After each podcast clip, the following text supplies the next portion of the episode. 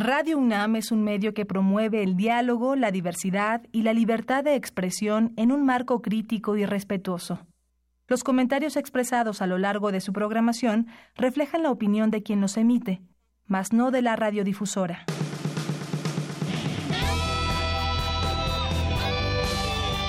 Prisma RU.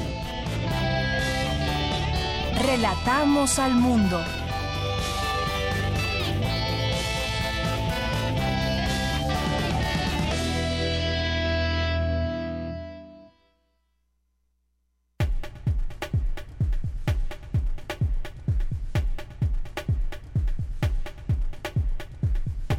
Muy buenas tardes tengan todos ustedes. Muchas gracias por sintonizarnos a través del 96.1 de FM y a través de nuestras redes en www.radio.unam.mx. Virginia Sánchez les saluda y en nombre de mi compañera Deyanira Morán le doy la más cordial bienvenida a Prisma RU. Hoy viernes 2 de noviembre, Día de Muertos. Desde ayer que nos visitan estos, eh, estos seres queridos que nos dejaron físicamente, pero que en fechas como la de ayer y el día de hoy, pues sirve para recordarles con mucho cariño y ahí mantenerlos presente. Este viernes tendremos información sobre el lugar que ocupa la UNAM según el ranking mundial de universidades 2019. Algo muy interesante, ya lo escuchará usted. También tendremos información sobre el premio que recibió en nuestro país el novelista español Luis Goitisolo. Y platicaremos con el secretario de Deportes del Stunam sobre la carrera nocturna que se correrá este sábado. También tendremos información sobre el libro Migrantes exitosos, la franquicia social como modelo de negocio, este tema que ahorita pues nos mantiene muy atentos sobre esta situación de los migrantes. Ya escucharemos este libro de qué nos habla. Y en el marco de los 50 años del 68, hoy escucharemos una nota sobre el papel que tuvo la Agencia Central de Inteligencia estadounidense, la CIA, en la represión estudiantil. También escucharemos sobre un tema fascinante que siempre nos, nos gusta escuchar sobre el origen del universo. Y en la sección de cultura, Tamara Quiroz platicará con la actriz y soprano Luz Angélica Uribe sobre la obra Heroínas Transgresoras. Y como todos los viernes tendremos el Observatorio Nacional, el comentario de Javier Contreras, integrante del Comité Académico del Posgrado Derecho de la UNAM, y la melómana sección de nuestra querida Dulce Wet. Es la una de la tarde con cuatro minutos. Quédese con nosotros.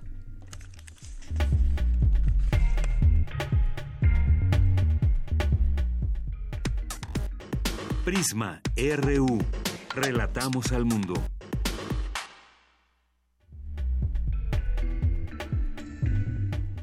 Vámonos a nuestro resumen informativo. Empezamos con la sección de universitarias. La UNAM se clasifica como la cuarta en la región en términos generales, según el ranking mundial de universidades 2019.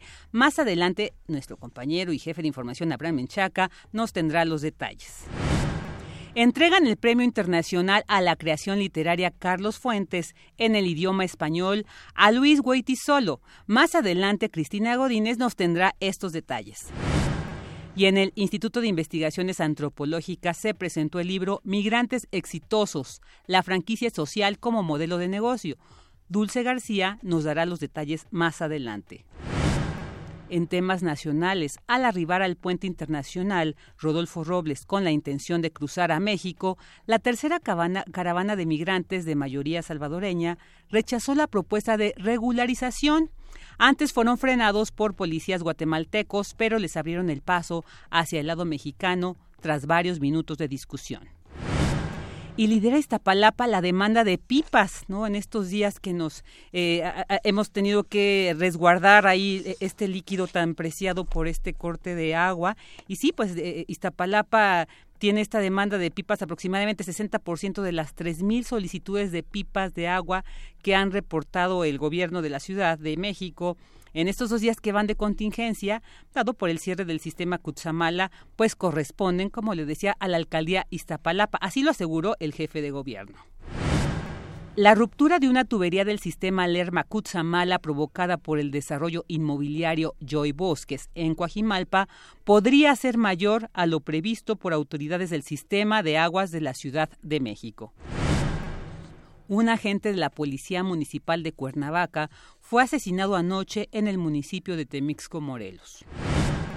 La gimnasta mexicana Alexa Moreno se alzó con la medalla de bronce en el salto del caballo del Campeonato Mundial de Gimnasia Artística de Qatar y se convirtió en la primera medallista mexicana en lograrlo. Ustedes recordarán porque era una gimnasta que se le criticaba de una manera absurda por su por su cuerpo, ¿no? Porque decían que estaba gordita, pero bueno, ahí está, que, estas cuestiones son más eh, prejuicios que nada. En temas internacionales, el presidente estadounidense Donald Trump presumió este viernes en Twitter el restablecimiento de todas las sanciones contra Irán que había levantado a, que había levantado a raíz del acuerdo nuclear internacional firmado con ese país en 2015. Campus RU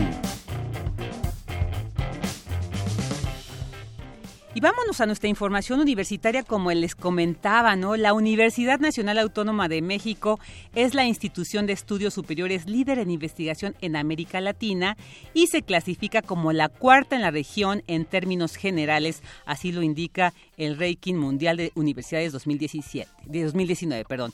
Nuestro compañero Abraham Menchaca nos tiene esta información. Así es, Vicky, ¿cómo estás? Buenas tardes. Un saludo a los amigos de Prisma RU la Universidad Nacional Autónoma de México incrementó su matrícula en licenciatura en 2.5%, que equivale a más de 5.000 alumnos, y en la de posgrado en 6.2%, para atender actualmente a más de 353.000 estudiantes, destacó el rector Enrique Graue. La Universidad Nacional en estos últimos tres años pudo incrementar su matrícula escolar y licenciatura en 5.000 alumnos, 2,5% de la población estudiantil y en 6% a nivel posgrado. Hoy la Universidad Nacional tiene 353 mil alumnos matriculados.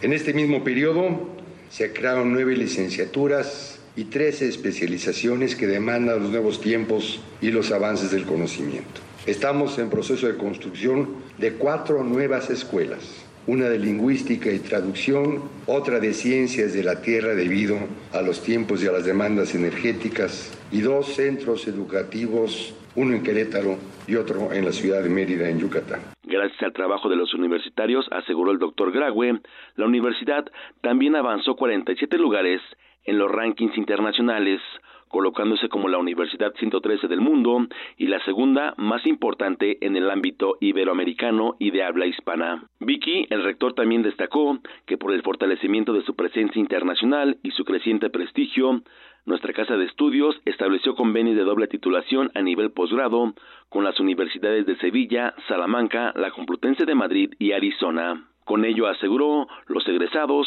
contarán con títulos conjuntos y se podrán integrar más fácilmente a la globalidad. Vicky, el reporte que tengo. Buenas tardes.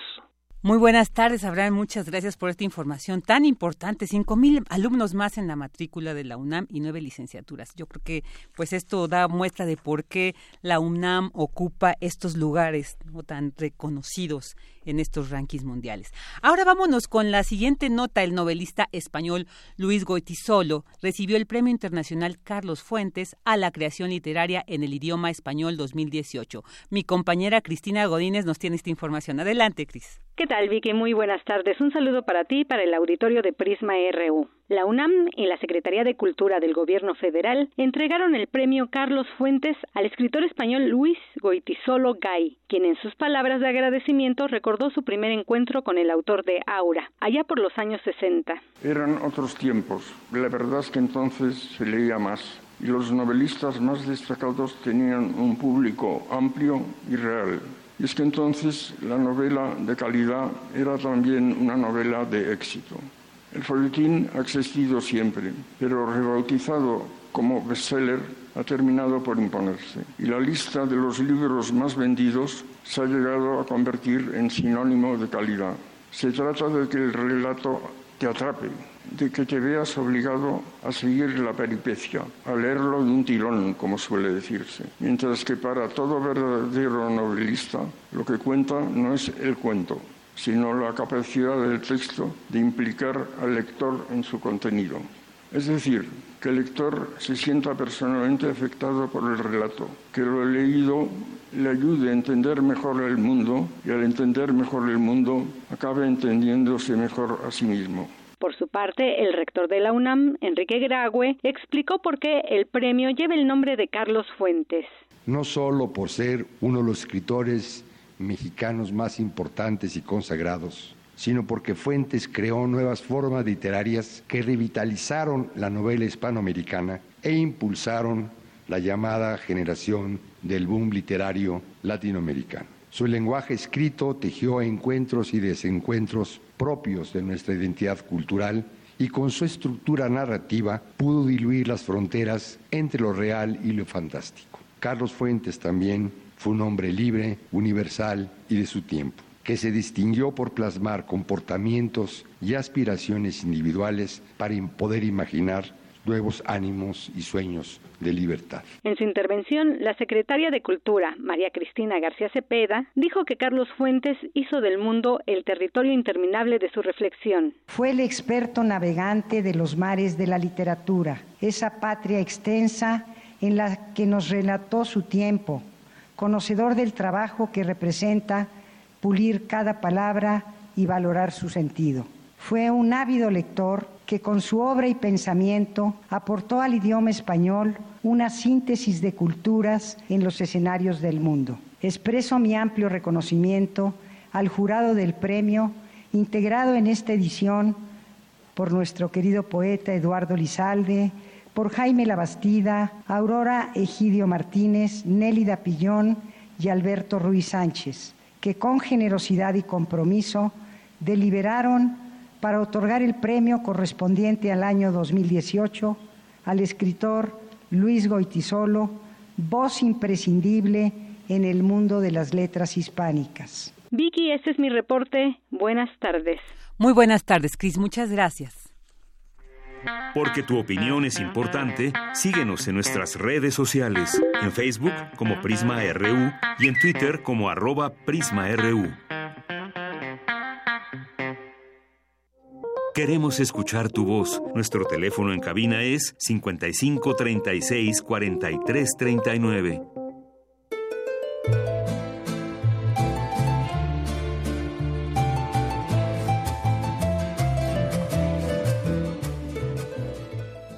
El Día de Muertos es una tradición ceremonial, una expresión de diversidad cultural en nuestro país, por lo que es considerada patrimonio cultural inmaterial de la humanidad. Esta celebración es una fusión de dos cosmovisiones, la prehispánica y la hispánica. En la prehispánica, acostumbraban a sepultar a sus difuntos con pertenencias u objetos que les pudieran ayudar a su trascendencia astral. Esta conmemoración se llevaba a cabo en los meses de agosto y octubre, y en estos rituales se pedía que sus siembras no murieran. Por otro lado, las tradiciones católicas tenían un calendario que se guiaba por el nacimiento y muerte de Jesucristo, y en estas fechas se conmemoraba a todos los santos y a los fieles difuntos.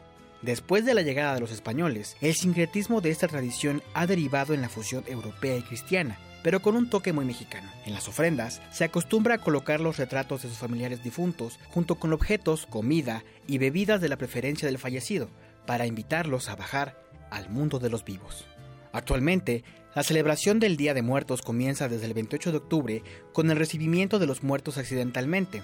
El 30 de octubre a las almas en pena, el 30 de octubre a las almas en pena, el 1 de noviembre a todos los santos y el 2 de noviembre a los fieles difuntos.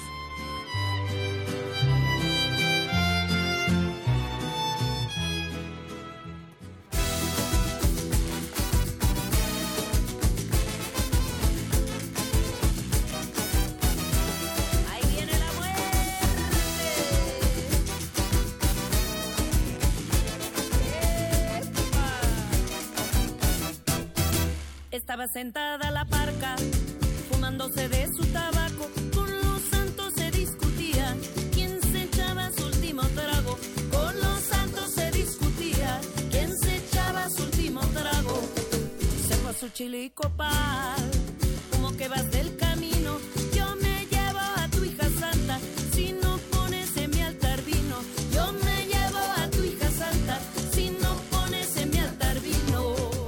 Ya estamos de regreso, una de la tarde con 16 minutos y ahí de fondo escuchando Son de Difuntos de Lila Downs, también después de escuchar esta linda cápsula de Día de Muertos que nos preparó nuestro productor Rodrigo Aguilar. Y bueno, pues eh, en estos días de, de- de Día de Muertos, pues de las cosas típicas de las cosas que, acostumbramos a hacer son estas calaveritas que desde el día de ayer nos han hecho llegar aquí al programa y bueno, hoy voy a leerles una que nos mandó nuestro queridísimo Iquetecuani, ¿no? Él no puede estar ausente, siempre presente aquí. Bueno, pues ahora nos manda esta, esta calaverita. Parecía un viernes cualquiera. Tamara y el Rod headbangueaban a ritmo de reggaetón. Menchaca y Cristina se encontraban en la cantina. Dulce y Cindy reían de tal situación. Todo esto elogiaba la Catrina. Ruth, Vicky de Yanira estaban ya en su poder.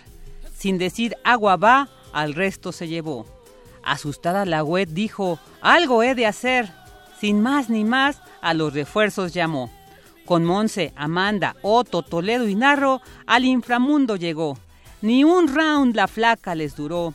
Adolorida y magullada, a todos liberó.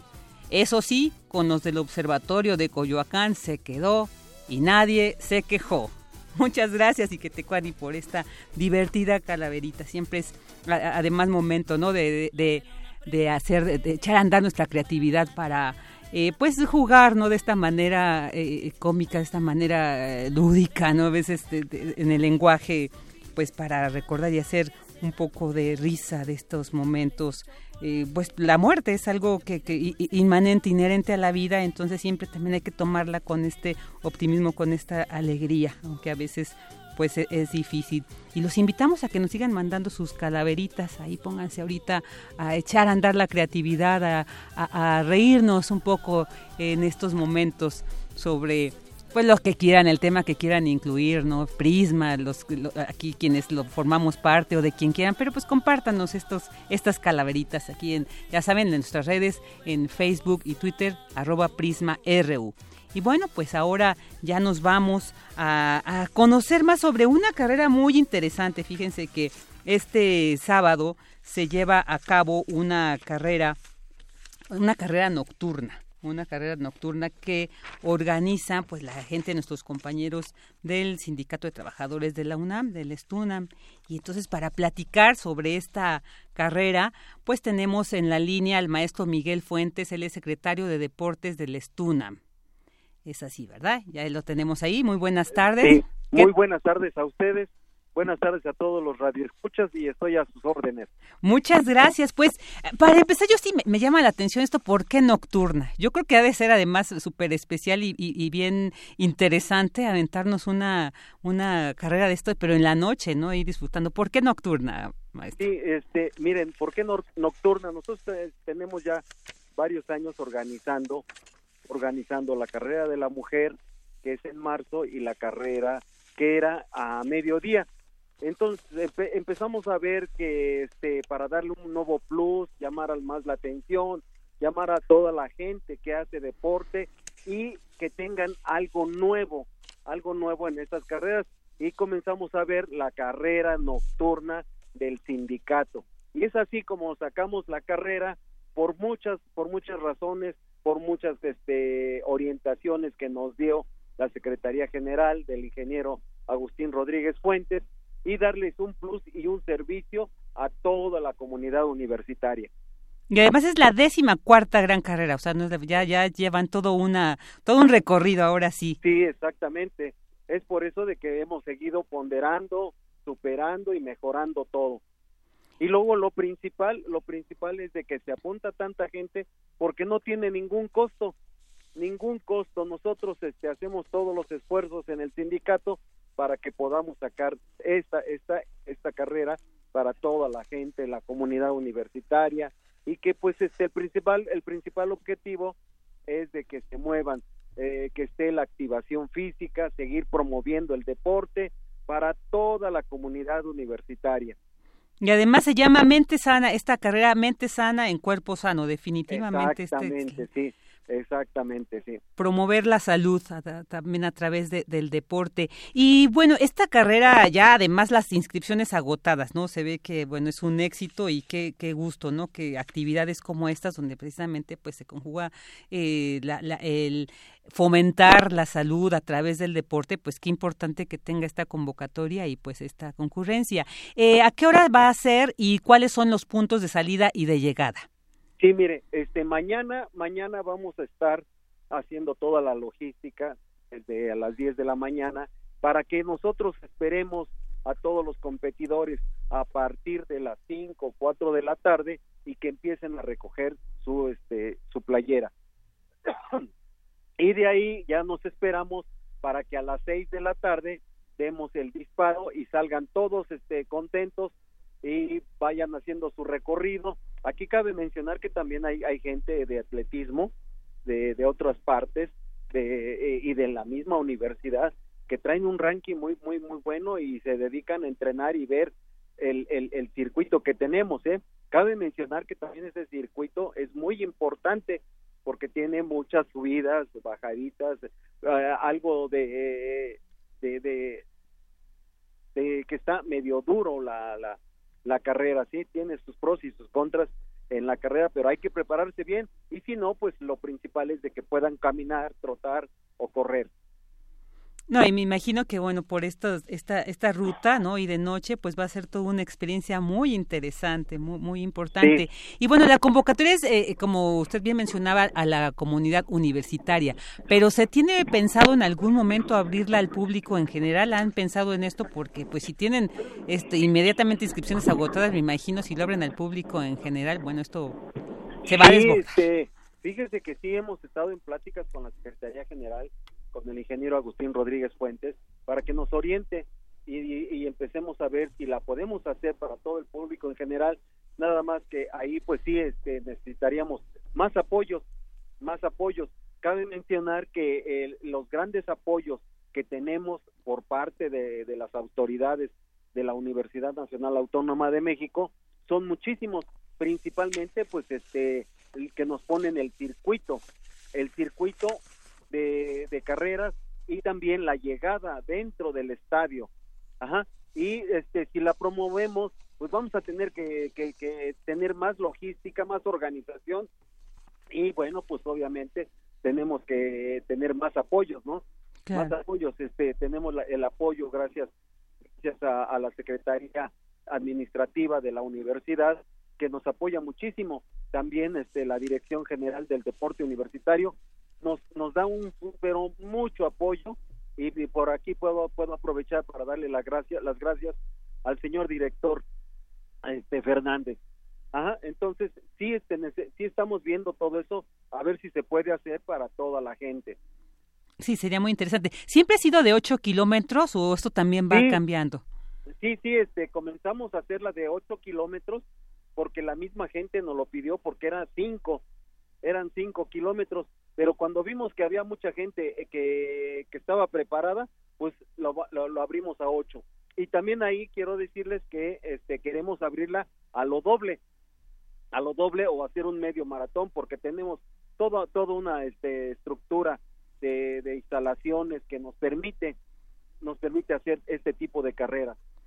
Okay. ¿Y cuántos participantes, maestros, eh, se inscribieron? Ya se cerraron las, las la, digamos, la inscripción, pero ¿cuántos estamos, eh, vamos a ver correr ahí en este? Sí, están inscritos cinco mil, este, pues comunidad universitaria, cinco mil competidores, ajá, cinco mil competidores mañana, como le digo, este, a las cinco, cuatro de la tarde, todos recogen su, su playera y a, este, pues a, a correr a correr, sí, muy bien, muy bien. Pues qué, qué, qué gusto, ¿no? Que se realicen este tipo de actividades, ¿no? Que como le decía, ¿no? Sea, reitero, o sea, fomentar la salud, fomentar el deporte y pues qué importante que además en estas fechas pues que, que, que se realicen porque yo creo que le dan una un, un, plus muy muy interesante porque ahorita por ejemplo pues los adornos, ¿no? Que están todos permiten esta trayectoria pues disfrutar como le decía, ¿no? Está en la en la noche, pues qué qué interesante, qué interesante maestro Miguel, pues muy, muy, interesante porque también lo que pusimos pues pues este cayó muy bien la, fecha, ¿no? Claro. La fecha de, de, de Día de Muertos y pues vamos a festejar, yo creo que va a haber mucha gente que va a ir este ahí con sus características de la calaverita que nos dijeron, pero esperamos muy buena este muy buena participación de todos y nosotros pues estamos al 100% este, preparados para que este, atendamos a toda nuestra comunidad universitaria. Muy importante, pues estaremos también al pendiente ahí de, de todo lo que se ya se realice, de quién llegó hasta el final, ¿no? De quién ganó estas esta carrera tan importante, ¿no? La, la decimocuarta gran carrera Mente Sana en Cuerpo Sano, este sábado en la noche, esta carrera nocturna que organiza el Sindicato de Trabajadores de la Universidad Nacional Autónoma de México, el ESTUNA. Así es. Bueno, pues maestro Miguel Fuentes, secretario de Deportes de Estuna, muchísimas gracias por esta conversación y pues toda la suerte en este evento. Muchas gracias a ustedes, yo se los agradezco y estoy a sus órdenes. Para cualquier cosa estamos a sus órdenes ahí en comisiones mixtas y este espero conocerlos para darles un fuerte abrazo y darles las gracias por esta entrevista. Claro que sí, nosotros también esperamos conocerlo ahí personalmente. Muy buena tarde, maestro, hasta luego. Pasen todos buena tarde, hasta luego estuvo el maestro Miguel Fuentes, el secretario de Deportes del Estudio. Qué interesante, ¿no? Esta carrera nocturna ya estaremos, ya nuestros compañeros que seguro participarán, pues ya nos contarán qué tal. Porque tu opinión es importante, síguenos en nuestras redes sociales, en Facebook como Prisma RU y en Twitter como arroba PrismaRU. Queremos escuchar tu voz. Nuestro teléfono en cabina es 55 36 43 39. Relatamos al mundo. Relatamos al mundo. Bueno, vámonos con algunas notas nacionales. En un video publicado en sus redes sociales, el presidente electo Andrés Manuel López Obrador señaló que en una visión general del presupuesto 2019, eh, pues entre todos los gastos que no se pueden tocar es el pago, eh, el pago de nómina, el de servicios personales y el de intereses de deuda. Él detalló que destinar un billón doscientos cincuenta y dos mil millones de pesos para servicios personales, así como setecientos veinticinco mil millones para intereses de la deuda. Algunos de los gastos ya presupuestados son la pensión de adultos mayores, con una inversión de 120 mil millones de pesos al año, becas a discapacitados de bajos recursos, donde destinarán 12 mil millones de pesos. También becas para estudiantes de nivel básico, primaria y secundaria de 35 mil millones de pesos, entre otros. Esto dijo el presidente electo Andrés Manuel López Obrador. Y bueno, en, en temas económicos, el peso ha ganado una parte del terreno que perdió en octubre, cerrando eh, 20.1480 por dólar contra 20.3295 por dólar como cerró el miércoles. Al iniciar operaciones, el dólar estadounidense se cotiza este viernes en un promedio de 20.05 pesos a la venta y en 18.37 pesos la compra en las casas de cambio ubicadas en el aeropuerto de la Ciudad de México. Estos son algunos pues de la información sobre temas nacionales que hemos que tenemos el día de hoy. Y bueno, pues ya ahorita vamos a, a dar entrada al, a esta sección que tenemos como todos los viernes el Observatorio Nacional. Queremos escuchar tu voz. Nuestro teléfono en cabina es 55 36 43 39. Relatamos al mundo. Relatamos al mundo.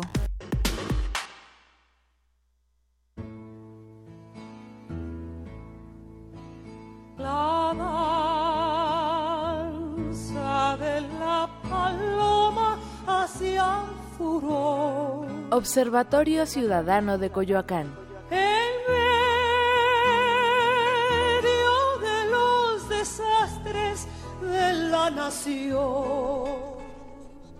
Bueno, ya estamos aquí con Guillermo Zamora, ¿qué tal como todos los viernes que nos va a acompañar en esta interesante, seguramente interesante plática que vamos a tener? Sí, gracias Virginia, desde luego siempre con mucho gusto estando aquí en Radio UNAM. Y para nosotros también es un gusto tenerte aquí. Y bueno, pues del otro lado ahí de la línea vamos a conversar también con Pedro Miguel Arce, ensayista, difusor cultural y periodista. Muy buenas tardes, Pedro. Virginia, Guillermo, buenas tardes. Una disculpa por no haber podido. ¿Cómo estás, eh, Miguel? Pues Pedro apurado, Miguel. Apurado, apurado, querido Guillermo, pero ahí vamos. Sí.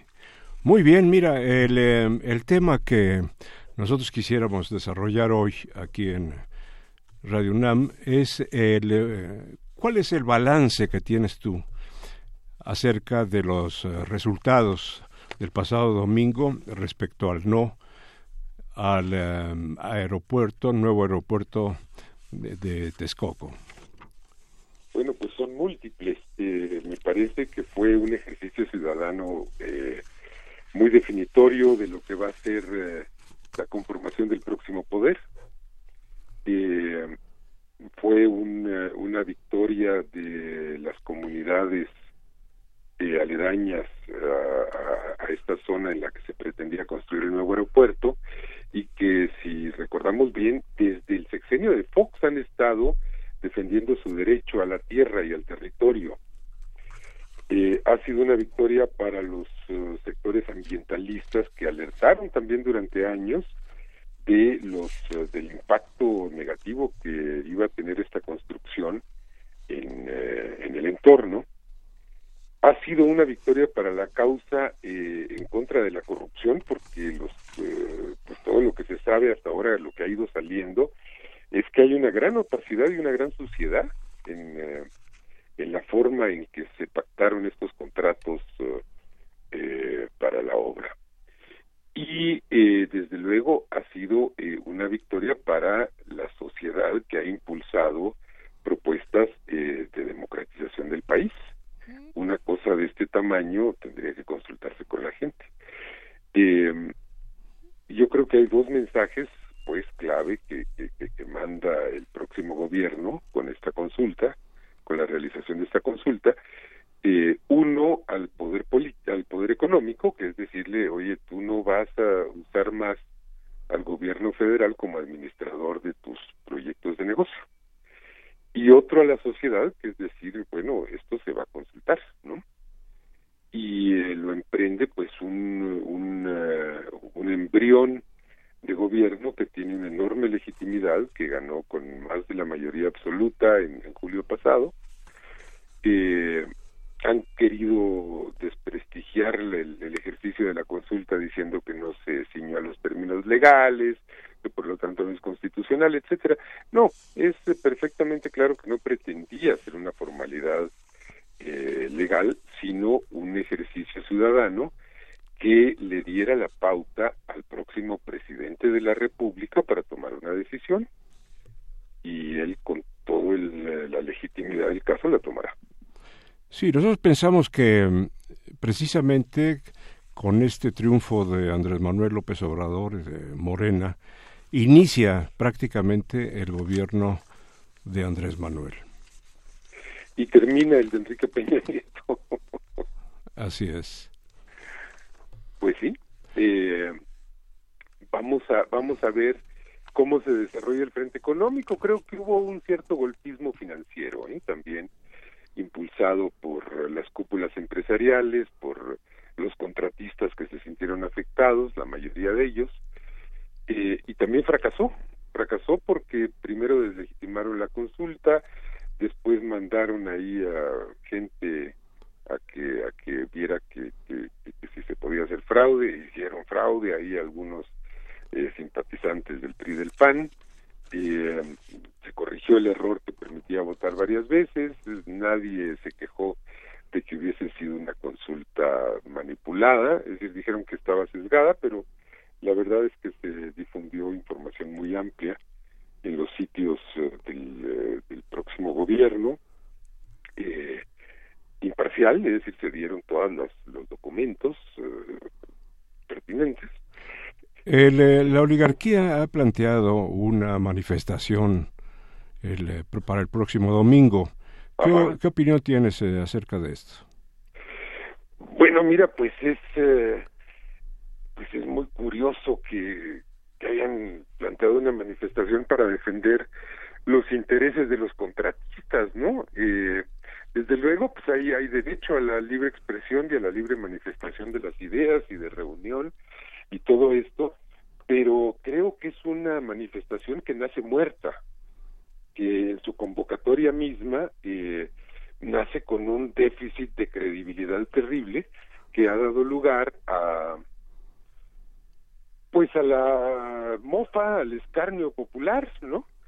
Eh, las redes han reventado de las consignas del ya, ya la bautizaron como la marcha fifi no eh, y me parece que pues se lo, se, se lo merece porque porque es muy raro que se le convoque a una manifestación para defender intereses privados, ¿no?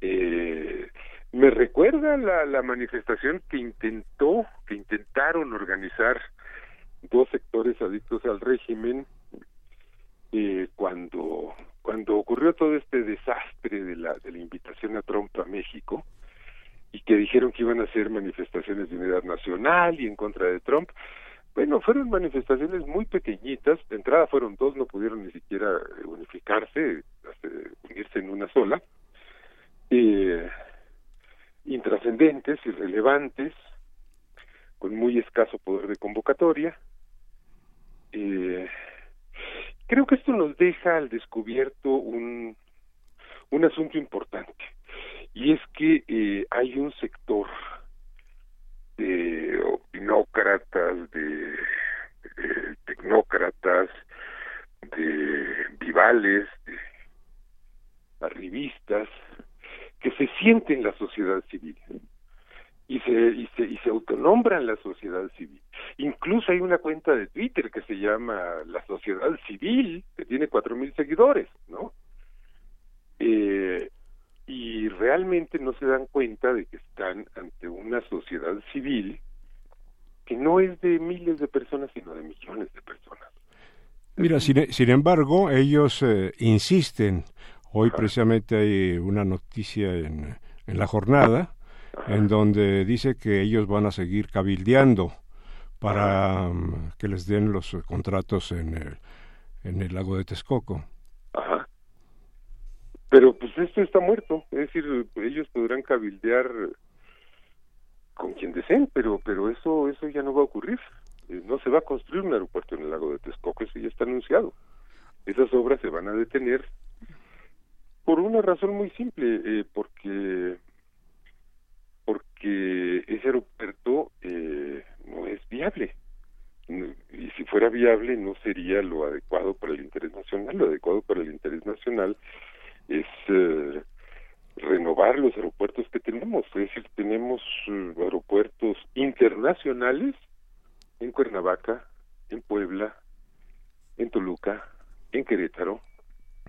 Tenemos un potencial todavía de crecimiento del aeropuerto Benito Juárez perfectamente capaces de, absorber la, el crecimiento de la demanda de transporte aéreo. Entonces, este elefante blanco pues no tiene ningún sentido, suponiendo que tuviera viabilidad técnica, pues eso está severamente cuestionado, ¿no?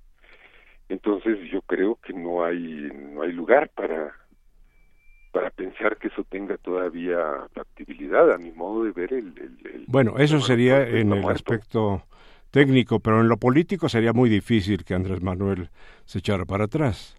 No, pues ¿cómo se va a echar para atrás si, si, si, si él, él cifró la decisión en los resultados de la consulta, ¿no? Entonces, eh, bueno, esta consulta eh, tiene un millón de participantes frente a un padrón electoral ciertamente eh, mucho más grande, es decir, si lo vemos desde el punto de vista del porcentaje del padrón que participó, pues es muy pequeño. Sí. Pero eh, el hecho es que la invitación se hizo, la invitación se hizo a participar en la consulta, se difundió, se dio la información y además no hay ningún requerimiento legal para la realización de esta ninguno pues, sí Pedro y, quisiera preguntarte algo al respecto o sea también existe algún una incertidumbre por estas declaraciones que muchos esta cúpula empresarial ha dicho de nosotros vamos a desconocer esta esta consulta los resultados las obras se van a continuar hasta noviembre entonces como que sí también genera cierta incertidumbre de, de la certeza o la realmente aplicación o, o desactivación ¿no? de este proyecto. Entonces, ¿cómo podríamos leer, digamos, pues esta, esta posición de, los empresarios? Pues mira, Virginia, yo creo que no hay que preocuparse por eso por una razón. Y es que mm, la, la continuación de los proyectos, que además la, la informó el, el, presidente saliente Enrique Peña Nieto, pues obedece a pactos establecidos e incluso a un marco legal, ¿eh? Entonces, eh, pues ellos, es decir, Peña Nieto concretamente argumentó que, él no podía detener las obras, que no era un asunto de voluntad detenerlas, que, que, había que él tenía compromisos que había adquirido al firmar los contratos y es cierto. Entonces, pues mira, es un mes más de obras, eh, son pues lamentablemente son millones de pesos tirados a la basura, pero son quitarle un pelo a un gato. Eh, si lo ponemos en la perspectiva del enorme dispendio permanente que iba a ser esta construcción, que iba a requerir de un mantenimiento desmesurado, desorbitado, porque pues está puesta sobre lodo, ¿no? Entonces, eh, yo no me alarmaría por eso. Creo que hay un acuerdo básico entre el gobierno saliente y el entrante de mantener una mínima cordialidad, una mínima funcionalidad del país y entonces está, es correcto que, que las autoridades actuales pues sigan haciendo lo que se comprometieron a hacer y el primero de diciembre eso se va a detener.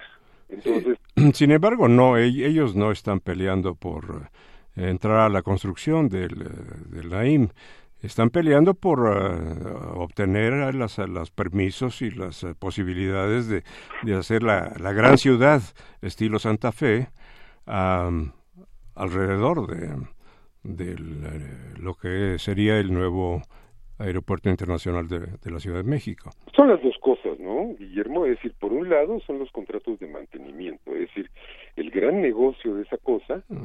no era construirlo, sino mantenerlo, ¿no? Sí esto venderle al gobierno los servicios de mantenimiento para que para mantenerlo a flote literalmente hablando no y por otro lado estaba el gran negocio de la especulación inmobiliaria de, de, explotar terrenos que fueron adquiridos de manera depredadora eh, por nada esto expropiaciones de dos pesos de cuatro pesos eh, y eh, explotarlos en, miles de dólares por el metro cuadrado, ¿no? Para hacer esta cosa que, querían hacer. Eh, pero bueno, eso, eso se acabó. Eso se acabó. Eh, aunque sigan construyendo 28 días, quedan 28 días de construcción. Muy bien. Eh, yo me imagino que por el Día de Muertos hoy las obras se van a ralentizar, o sea que quedarán 28, 27 días. Bueno, pues esto es, ¿no? Eh, no se le puede exigir al gobierno saliente que pare porque no hay mecanismos legales para exigirlo. El gobierno saliente sabe que se va a acabar cuando cuando entregue la administración. Eh, más bien creo que hay que pensar en, en, eh, ver que no se quede gente sin trabajo, eh, en ver que se haga una correcta revisión de los contratos, de modo que los contratos que se ciñan a la ley puedan ser aplicados en Santa Lucía o en donde corresponda, ¿no? Para que no haya una afectación tampoco eh, indebida o injusta a las empresas que hayan entrado en eso de buena fe. Y hay una, eh, pienso yo que hay una garantía que está todo esto también eh, bajo la dirección del ingeniero Jiménez Espriu, que es una gente extraordinariamente honesta. Ajá, sí, correcto. Y también se espera, pues, esta cuestión de Santa Lucía, ya los pobladores de ahí también están diciendo, no, nosotros no queremos que se construya aquí. Entonces yo creo que también vamos a, a empezar a ver esta, esta discusión, ¿no, Pedro? Sobre precisamente cuál va a ser la, la opción, ¿no? La, alternativa para la construcción del aeropuerto eh, que, pues, se ha dicho se requiere. Por supuesto, Virginia, pero mira, yo creo que la consulta que se realizó la semana pasada, sienta las bases de cómo resolver eventuales conflictos aquí. eh, y además hay eh, la, el expreso propósito del próximo gobierno de no hacer nada en contra del sentir de la gente, del sentir de las poblaciones, de, de los habitantes de localidades que puedan verse afectadas por, por la realización de proyectos y megaproyectos.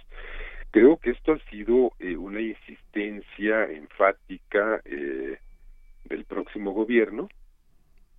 Por ejemplo, la, la ahora oposición política eh, se sacó de la manga, para, para tener algo que decir, se sacó de la manga la construcción del tren Maya. Me dijeron, ¿y por qué no someten a consulta la construcción del tren Maya, que va a ser depredadora y va a acabar con la selva? Bueno, primero porque ya se sometió a consulta el primero de julio. Es decir, López Obrador ganó con una propuesta, con una plataforma de gobierno en la que está perfectamente manifestado el tren Maya. Segundo, no va a ser una obra depredadora porque se va a hacer sobre derechos de vía y existentes tanto ferroviarios como en los tendidos de cable de alta tensión de luz y fuerte, perdón, de Comisión Federal de Electricidad. Y tercero, donde se tenga que consultar porque hay una posible afectación, pues se hará la consulta y si a la comunidad no le gusta, pues habrá que dar la vuelta, ¿no? Claro, estaremos ahí, ahí al eh, pendiente, Pedro, ¿no? Con esto, pues con esta situación ahora sí también todo un tema de discusión, esto del tren Maya y que, como dices, bueno, eh, ahí ya están como sentadas las bases, los preceptos para discutirlo, pero bueno, seguramente se, será un tema de mucha discusión y análisis también. Mira, yo creo que no va, no va a haber eh, mucha discusión por una razón muy simple. Eh, es que no hay tal afectación, ¿no? Si hay afectación, las comunidades van a brincar con todo el derecho y la razón del mundo. Pero si no hay afectación, pues las comunidades no son irracionales, es decir, tampoco tampoco brincan nada más por por molestar a la autoridad, ¿no? Es decir, hay hay un principio de realismo y de sensatez en el actuar de los pueblos en México. Yo creo que, que, esto es, eh, es, es, muy muy claro. Entonces, eh, desde luego que, ese proyecto, como el proyecto transísmico, no van a tener para nada ni de lejos el grado de conflictividad que ha tenido el aeropuerto de Texcoco desde, insisto, desde el sexenio de Vicente Fox, cuando ocurrieron eh, los actos represivos de barbarie represiva eh, contra la población de San Salvador Atenco, contra mujeres que fueron eh, agredidas sexualmente por la policía por consigna, vamos, nada que ver, ¿eh? Nada que sí, ver. todo, todo un contexto diferente. Sin embargo, pues sí, yo, yo creo que sí va a ser cuestión de discusión. Y bueno, si hay argumentos ahí, pues ahí se tendrán que vertir para quienes todavía no tengan claro la viabilidad de este proyecto. Pero bueno, pues por mientras ahí nos quedamos respecto a tu opinión, Pedro Miguel Arce, sobre esta, esta consulta ciudadana y sus repercusiones sobre eh, la, la cancelación del nuevo aeropuerto de la Ciudad de México en Texcoco. Muy bien, pues muchas gracias, Virginia. Gracias, Pedro. Virginia, Guillermo, muchas gracias a ustedes. Reitero la disculpa y un abrazo al auditorio. Muchas gracias. Muchas gracias por todo. Bueno, pues llegamos aquí a la conclusión. Guillermo, muchas gracias nuevamente. Al contrario, a ustedes, un placer tenerte aquí, como todos los viernes, en el Observatorio Ciudadano. Vámonos a un corte. Porque tu opinión es importante, síguenos en nuestras redes sociales, en Facebook como Prisma RU y en Twitter como arroba PrismaRU.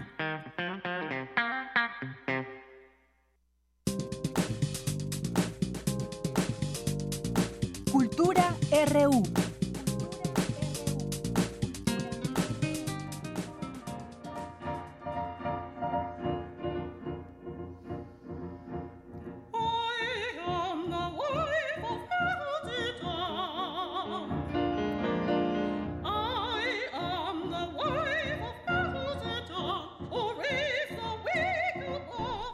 Una de la tarde con 50 minutos y ya estamos en nuestra sección de cultura con nuestra querida Tamara Quiroz. ¿Qué tal? Tan muy buenas tardes. Virginia Sánchez, muy buenas tardes a ti y a todos aquellos que nos acompañan a través de la frecuencia de Radio UNAM. Así es, es momento de entrar a nuestra sección de cultura y bueno, esta tarde vamos a hablar de ópera, de locura, de mujeres, de esas mujeres que se atreven a hacer cosas diferentes, de esas mujeres que alzan la voz también a través del arte. Qué maravilloso. ¿Qué, pasa cuando juntas a las mujeres y a la ópera y el arte. No, bueno, pues ahorita vamos a escuchar un ejemplo de qué es lo que pasa justo cuando así es, Vicky, así es. Y bueno, ya en nuestra mesa nos acompaña una de esas mujeres de gran fortaleza y talento. Ella es Luz Angélica Uribe, es soprano, colaboradora de la revista Rúbrica, jefa de promoción cultural de Radio UNAM y también la mente detrás del monólogo operístico Heroínas Transgresoras. Hola, es un gusto saludarlas, tener este dos mujeres inteligentes conmigo en, esta entrevista. Es, es momento de hacer sororidad de hacer comunidad también, Luz. Luz. Y a ver, platícanos, eh, bueno, has presentado heroínas transgresoras en diferentes recintos. Solo por mencionar algunos, bueno, no vamos tan lejos, la sala Julián Carrillo, te has presentado en el Teatro El Milagro y ahora llegas a un lugar maravilloso, el Teatro Bar El Vicio. Pero primero cuéntanos cómo surge este monólogo. Bueno, este monólogo ya tengo tres años con él, ha, sufrido cambios como todo, se ha adaptado a diferentes espacios y eh, surge por la inquietud de mm, eh, ampliar el público eh, hacia la ópera. como ustedes saben, el ballet, la poesía, la ópera son artes en peligro de extinción y entonces los mismos artistas tenemos que hacer un esfuerzo por difundirla. Eh, por supuesto, en la ópera hay todo un capítulo dedicado a las mujeres locas y la voz se presta maravillosamente para em, personificar la locura, ¿no? Los gritos, este, los desvaríos, este, las notas musicales que no vienen al caso, pero bueno, es una mujer loca la que las está eh, produciendo. Entonces, es, es un gran tema el de la, la mujer, la locura. Ustedes saben que siempre cuando una mujer hace algo que no se espera o que no se justifica de momento, pues es porque está loca. Así es. ¿no? La locura masculina no es tan interesante como la, la femenina, porque la femenina en realidad pone en peligro a la sociedad misma. ¿no? Ya el mismo Goethe, aquí en, dentro de la obra, eh, pongo esta conclusión que él tiene acerca de las mujeres, que las mujeres son brujas o seres alienados que atentan contra la familia y llevan al hombre a su perdición. Así es, a las, a las científicas les llamaban brujas, no vamos tan lejos, ¿no? A las mujeres que se atrevían, porque era un atrevimiento escribir, por decirlo así, bueno, tenían que esconderse, escribir bajo un seudónimo masculino muchas de las veces. A esas mujeres que se atrevían a hacer cosas diferentes, bueno, pues eran locas. Entonces aquí, bueno, tenemos ese, ese doble tema, la música maravillosa que puede hacer una, una mujer loca y eh, todas estas visiones eh, filtradas a través de la filosofía sobre la locura. Eh, es una obra que dura una hora, es una gran farsa, hay mucho hay mucho humor, porque si la locura no se toma como, como con humor, pues sería insoportable.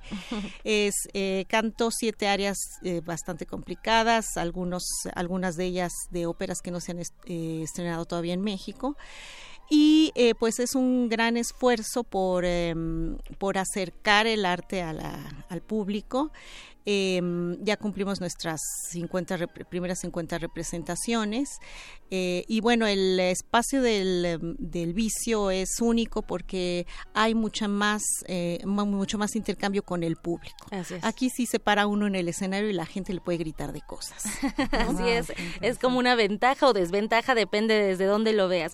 Oye, además, bueno, de estas siete áreas tienen un hilo conductor. Es una, una loca la que va platicando todo esto, pero también dentro de, este montaje tocas instrumentos, vamos a llamarles inusuales. Platícanos de esto también. Sí, para esta, para este montaje conseguí cuatro instrumentos. Eh, digamos desconocidos. Uno de ellos es el teremín, que es este instrumento electrónico que se toca con las manos en el aire y produce un sonido muy parecido a la voz humana.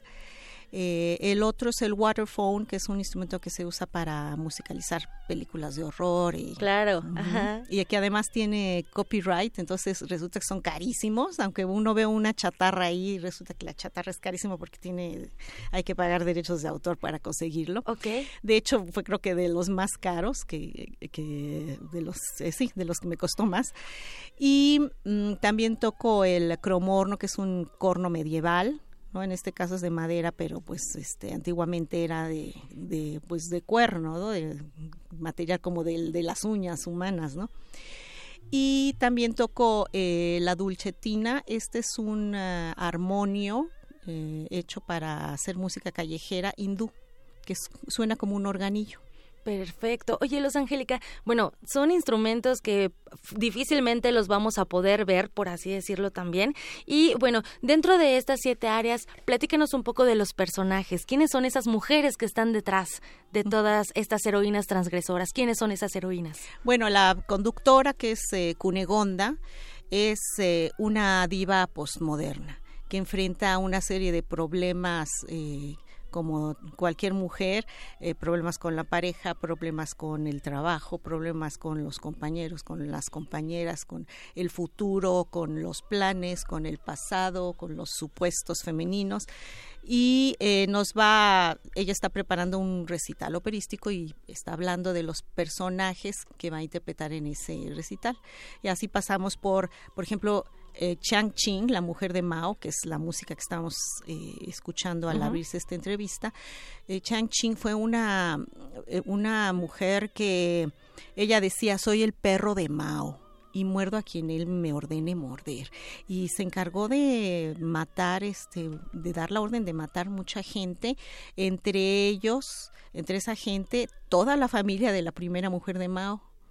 Entonces, este, claro, cuando este, al final de, de, este, de esta dictadura, ella fue a dar a la a prisión, le condenaron a cadena perpetua Ahí le, eh, bueno, se le declaró el cáncer y acabó eh, suicidándose antes de aceptar morir debilitada por una enfermedad como esta.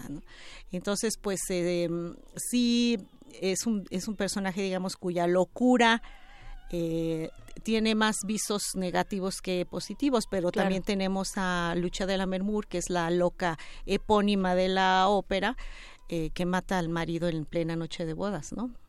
ahí a la, a la, hora que se quitaban la ropa y dejaban ahí en un rincón la espada y ella aprovechó para enterrarle darle varias cuchilladas. Ahora es cuando. Exacto. Y entonces por eso es este por eso es terrible esa escena porque en vez de, de es la escena que en la que esperábamos ver amor y lo que vimos fue muerte y sangre, ¿no? Y resulta que no. Bueno, es que también hay una concepción también de la locura eh, que lo podemos ver desde diferentes aristas, una concepción también de, diferente del amor, por, ah, en este caso, bueno, tú pensabas que, bueno, un, el auditorio piensa que va a ver a morir, resulta que no, pero a lo mejor ese era su amor. No lo sabemos, pero lo podemos descubrir. ¿Estás de acuerdo? exacto. Y bueno, tenemos otras locas como la famosa Margarita del Fausto de Goethe, ¿no? La mujer que pierde, pierde la razón porque este tiene un tiene un bebé y el tener un bebé sin, sin estar dentro de la institución matrimonial en aquel entonces pues era eh, eh, algo que llevaba a la, a la madre al ostracismo y a la muerte nadie la iba a apoyar, nadie la iba a defender y ella acaba enloqueciendo y matando a su bebé además, ¿no? Además, todo esto podemos ver en Heroínas Transgresoras. Te presentas este domingo a las 7 de la noche en el Teatro Bar El Vicio como parte de la, la libre muestra de teatro que es dentro del marco de la Muestra Nacional de Teatro, la, la 39. Exactamente, y eh, traigo para, para el programa, para que ustedes regalen a su público, cinco pases dobles. Excelente, ajá. Porque bueno, el, boleto cuesta 250 pesos. Lo pueden conseguir por eh, Boletópolis. Y en el Teatro Bar, pues pueden ustedes, este, ya saben, hay, hay cosas ricas de comer, este, pueden pedir este, alguna bebida alcohólica, en fin. Entonces, este, van a estar muy divertidos, es un lugar muy acogedor y ahí se hay agua es un lugar muy íntimo, ¿no? como que se Además, es un lindo lugar y la música se oye bastante bien, tienen muy, muy buenas instalaciones de luces y todo esto. muchos sabrán que además es la casa de las reinas chulas que ya llevan más de no, más de 20 años, creo que 23, en, en el teatro um, Cabaret. Entonces, bueno, también es, es su casa y ellas te abren la puerta, porque además hay que mencionarlo también, Luz Angélica, que este, este montaje es un trabajo maravilloso. O sea, primero tu voz, que ya se agradece de entrada y además tiene un gran trabajo detrás de iluminación, de vestuario, de dirección también. Claro, el director Emanuel Márquez, que siempre me ha apoyado en este y otros proyectos este que son a, veces descabellados, pero bueno, siempre este, ha estado ahí apoyándome con su eh, conocimiento y con su amistad. Excelente, bueno, pues ahí está la opción para que la gente vaya. Se recomienda que sea para mayores de 12 años. Sí, así es. Excelente, muy bien. Pues ahí está la invitación, como ves, Vicky, pues vámonos al Teatro Bar El Vicio. Solamente te vas a presentar este domingo, ¿verdad? Sí, porque está dentro del marco de la libre muestra de teatro, pero bueno, ya los tendremos al tanto de las siguientes temporadas. Claro que sí. Ojalá regreses a la sala Julián Carrillo porque de verdad también es un espacio maravilloso y también la acústica es muy buena ahí. Y bueno, pues muchísimas gracias Luz Angélica Uribe, soprano, colaboradora de aquí de Radio UNAM también. Muchísimas gracias por acompañarnos en este espacio para hablarnos de heroínas transgresoras. Gracias a todos. ¿Y estos cinco pasos se van a dar así o alguna pregunta? Se van a ir al 55 36 a los 43, primeros 39. eh, cinco que llamen. Perfecto, ahí está. Muchísimas gracias, Luz Angélica, Virginia. Bueno, pues me despido y les deseo que tengan un excelente fin de semana. Muchas gracias, Tam. Muchas gracias, Luz Angélica, por estar aquí. Vámonos a un corte. Relatamos al mundo. Relatamos al mundo. Prisma RU. Relatamos al mundo. En este espacio no nos reservamos el derecho de admisión. Escuchar y escucharnos. Construyendo igualdad. Aquí hay lugar para todas y todos, así que ponte cómodo y hablemos libremente de género. Un programa de Radio UNAM y el Centro de Investigaciones y Estudios de Género. Tercera temporada. Todos los miércoles a las 10 de la mañana por el 96.1 de FM. Radio UNAM. Experiencia sonora. Yo soy Carla y no me dejaron ser candidata de mi partido porque pensaron que era mejor tener a un candidato hombre. Soy Jimena, fui candidata a alcaldesa y no estoy conforme con el resultado de la elección. Yo soy Alfonso, presenté mi proyecto para la consulta de presupuesto participativo. Creo que cumplió con los requisitos y no fue considerado. En todos estos casos, el Tribunal Electoral de la Ciudad de México analiza, indica quién tiene la razón y protege sus derechos. Tribunal Electoral de la Ciudad de México. De principio a fin, justicia en tu elección. El Centro de la Imagen exhibe la muestra Africaamericanos, integrada por 400 imágenes históricas de destacados archivos, así como producciones contemporáneas de más de 70 reconocidos artistas. La exhibición resalta la riqueza cultural de las comunidades afrodescendientes de 16 países de América Latina, como México, Cuba, Haití, entre otros. Africaamericanos está abierta en el Centro de la Imagen, Plaza de la Ciudadela número 2, Centro Histórico. La entrada es libre. Oh, patria, fosa común, donde estamos con la mitad del cuerpo adentro.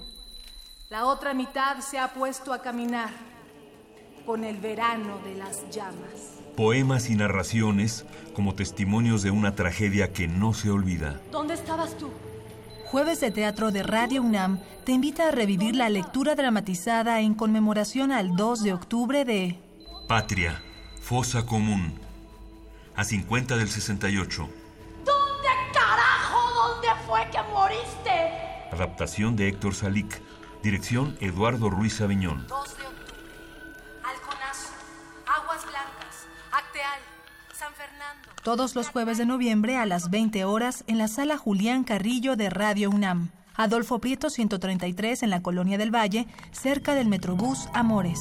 Crece como un árbol en el tiempo, nos moja de vergüenza.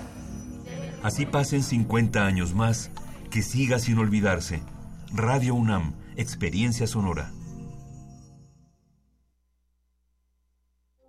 Queremos escuchar tu voz. Nuestro teléfono en cabina es 55 36 43 39. Prisma RU. Relatamos al mundo. Porque tu opinión es importante, síguenos en nuestras redes sociales, en Facebook como Prisma RU y en Twitter como arroba PrismaRU.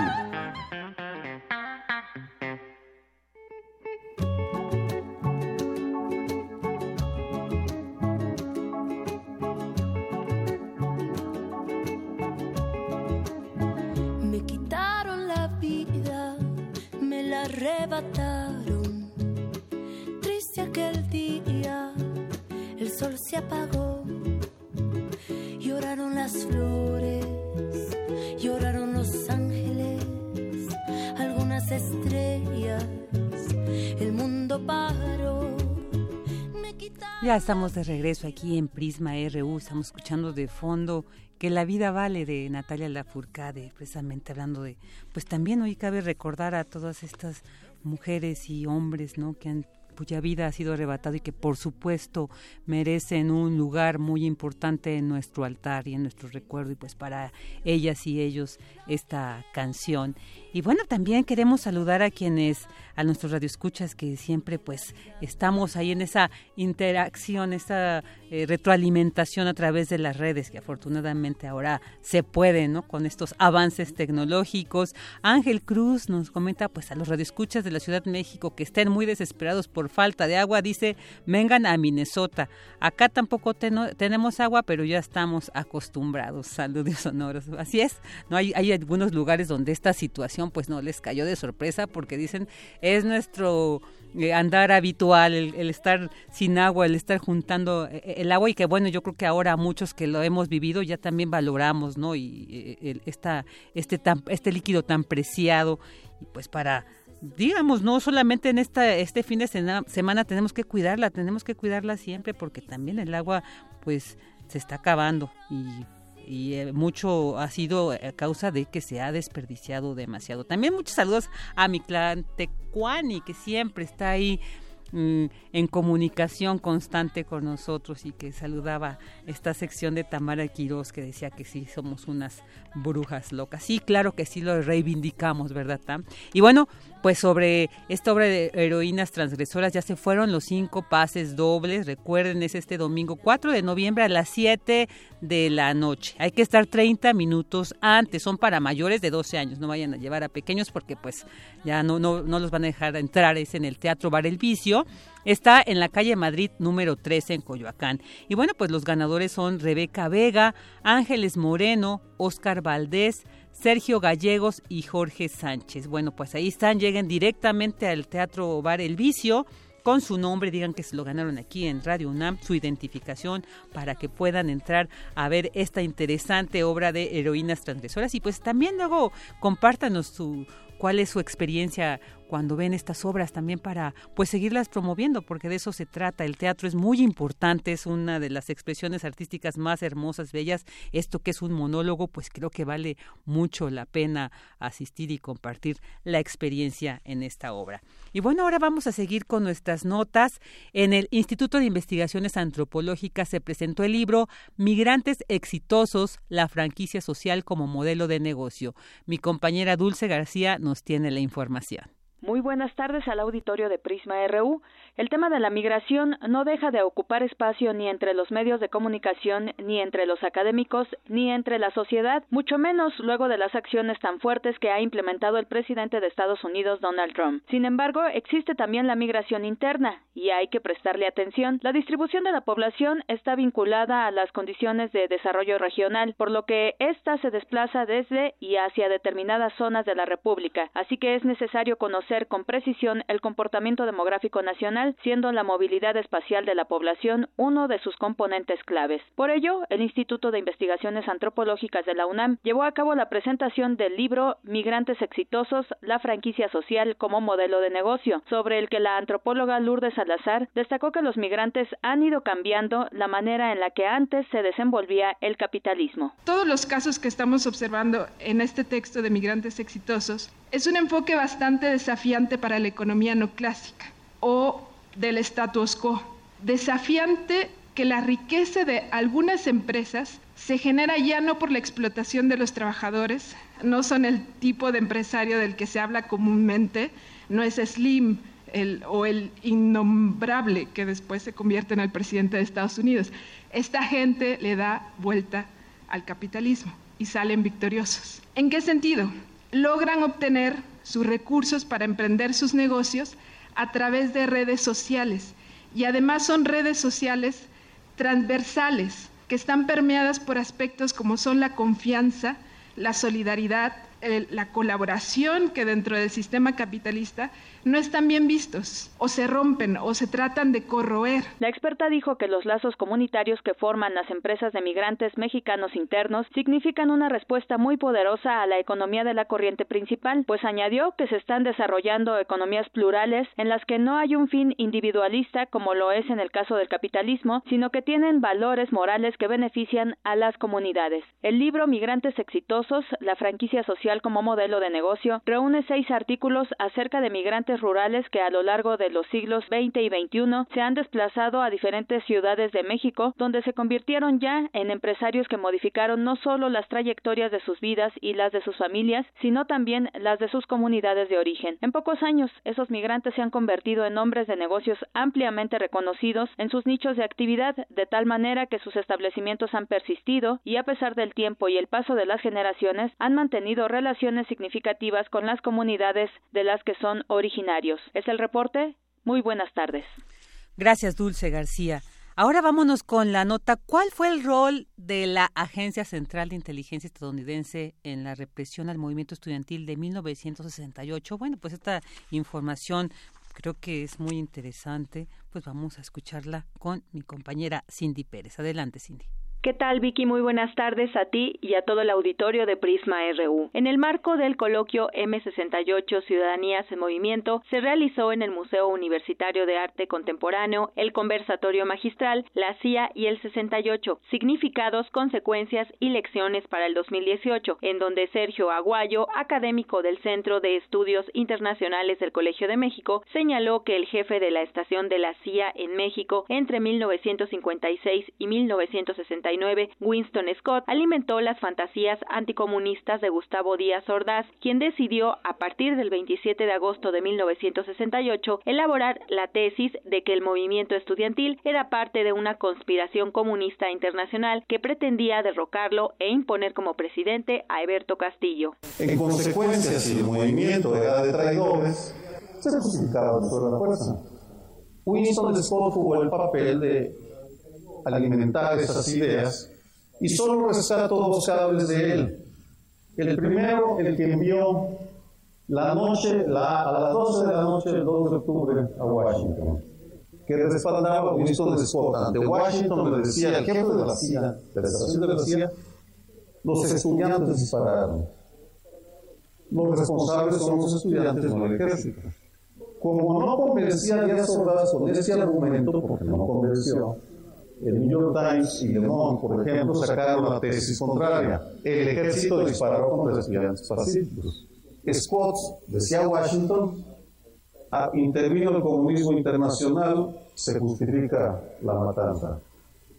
Cuando el asesor de seguridad nacional de Lyndon Baines Johnson lee este, estos cables, le escribe y le dice, demuéstralo. Y él tiene que reconocer, no está verificado, y a raíz de eso empieza su eh, desprestigio. El autor de El 68, Los estudiantes, el presidente y la CIA dijo que una de las grandes reflexiones que dejó a México el movimiento estudiantil es que no se cuentan con servicios de inteligencia que permitan tener una agenda de riesgos. Entonces, ¿por qué no tenemos buenos análisis de inteligencia? Pues porque seguimos, o siguen más bien nuestros gobiernos, sin incorporar a Estados Unidos como factor de riesgo para la seguridad nacional mexicana. somos aliados en muchas cosas, compartimos intereses, pero también hay actores de Estados Unidos que son nuestros, eh, son amenaza para nuestra seguridad. El CISEN, según me dicen, no tiene un conocimiento especializado sobre Estados Unidos. No es considerado un factor de riesgo. Esa es para mí una de las grandes lecciones del 68, la parte internacional, la parte de la CIA, que no podemos seguir dejando que nuestros servicios de inteligencia no aborden toda una agenda de riesgos comprensiva, integral, regional que nos permite entender qué nos está amenazando. Este es el reporte que tenemos. Muy buenas tardes. Buenas tardes, Cindy. Gracias. Porque tu opinión es importante, síguenos en nuestras redes sociales, en Facebook como Prisma RU y en Twitter como arroba PrismaRU.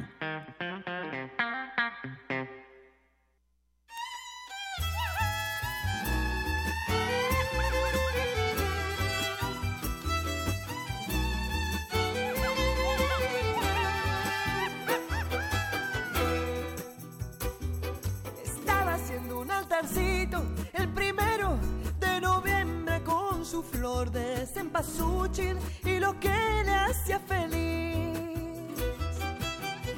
Y al poner su retratito vino un aire de la nada, mi piel se puso chinita, me dejó muy asustada. Guapachosa la Catrina que con el viento se entretiene que viene y va, que va y que viene, que Estamos escuchando La Guapachosa a cargo de la cantautora Roxana Río.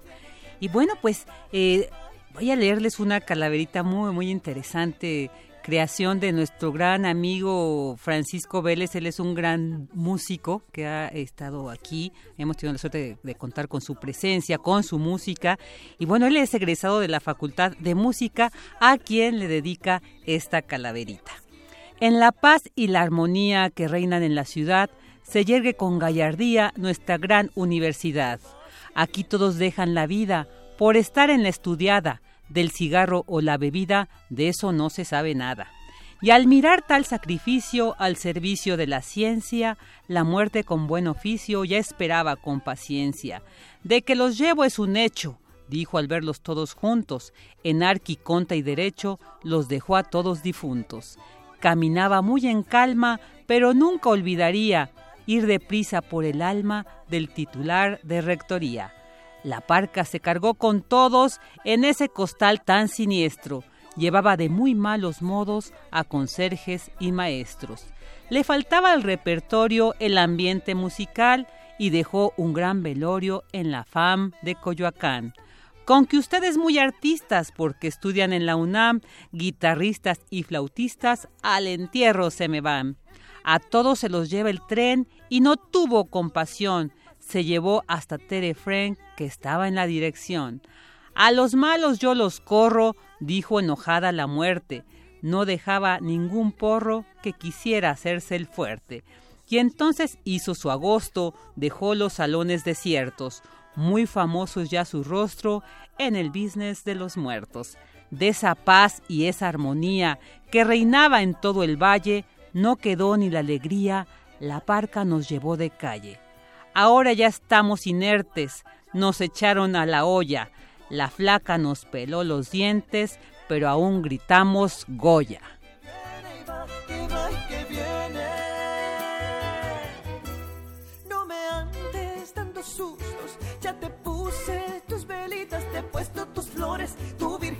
Virgencita, te di tu molito, tus tortillitas, tu cigarrito, tu tequila. Relatamos al mundo. Relatamos al mundo.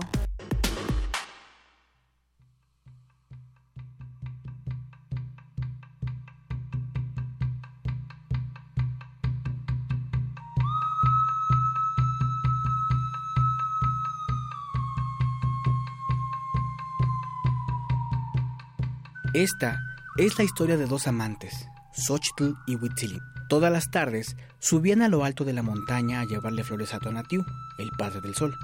Ante cada ofrenda los enamorados se juraban amor eterno, más allá de la distancia, el tiempo y la muerte. Al llegar la guerra, los hombres marcharon al combate, pero pronto llegaron las noticias de la muerte de Huitzilin. Dolida, Xochitl subió a la montaña y le pidió a Tonatiuh que la uniera por siempre con su amor. Tonatiuh extendió uno de sus rayos y al tocarla, la convirtió en una hermosa flor de colores tan intensos como los mismos rayos del sol.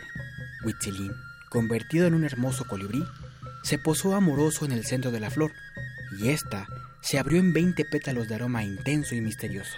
Así nació la flor de Sempoalzóchitl, la flor de los muertos.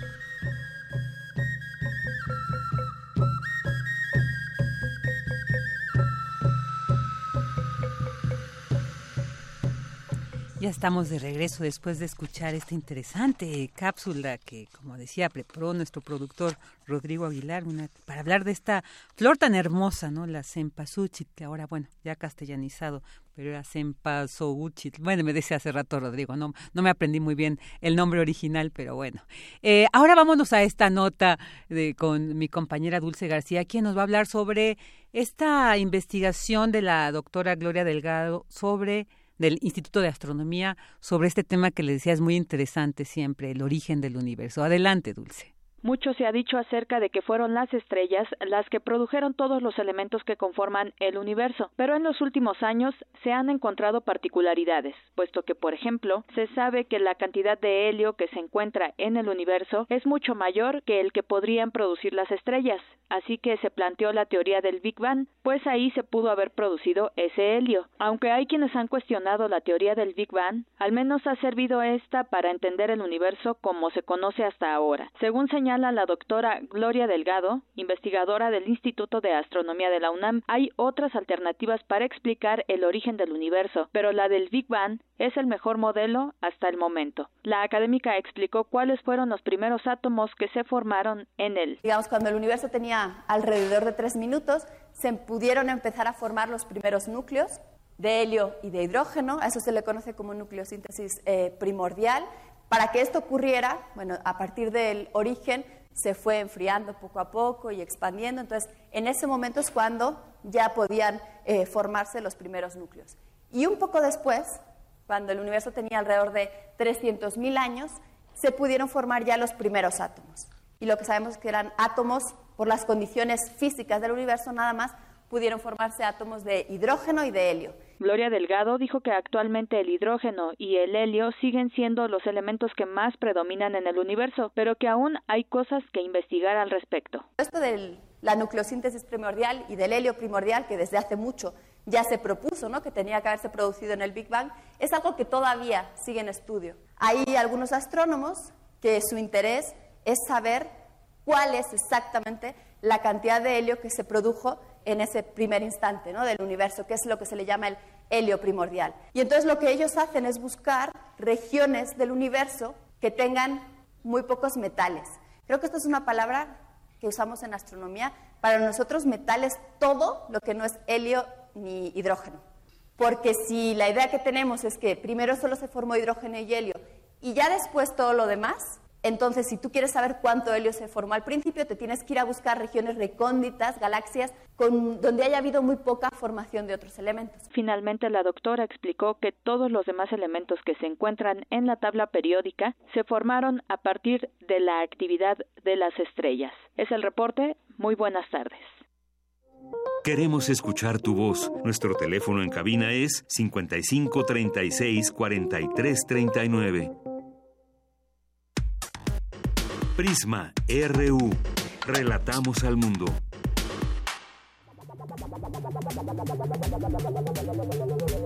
El refractario, RU.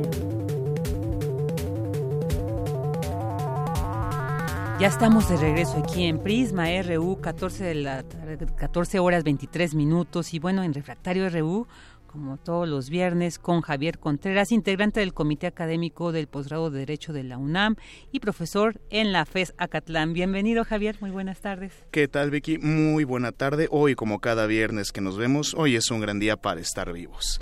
Y pues bueno, tenemos varios temas en la agenda para esta semana. En primer lugar, y me parece que sería pertinentísimo comenzar con esto, pues cara, y la crisis eh, humanitaria que parece que se está convirtiendo este tema de la caravana migrante.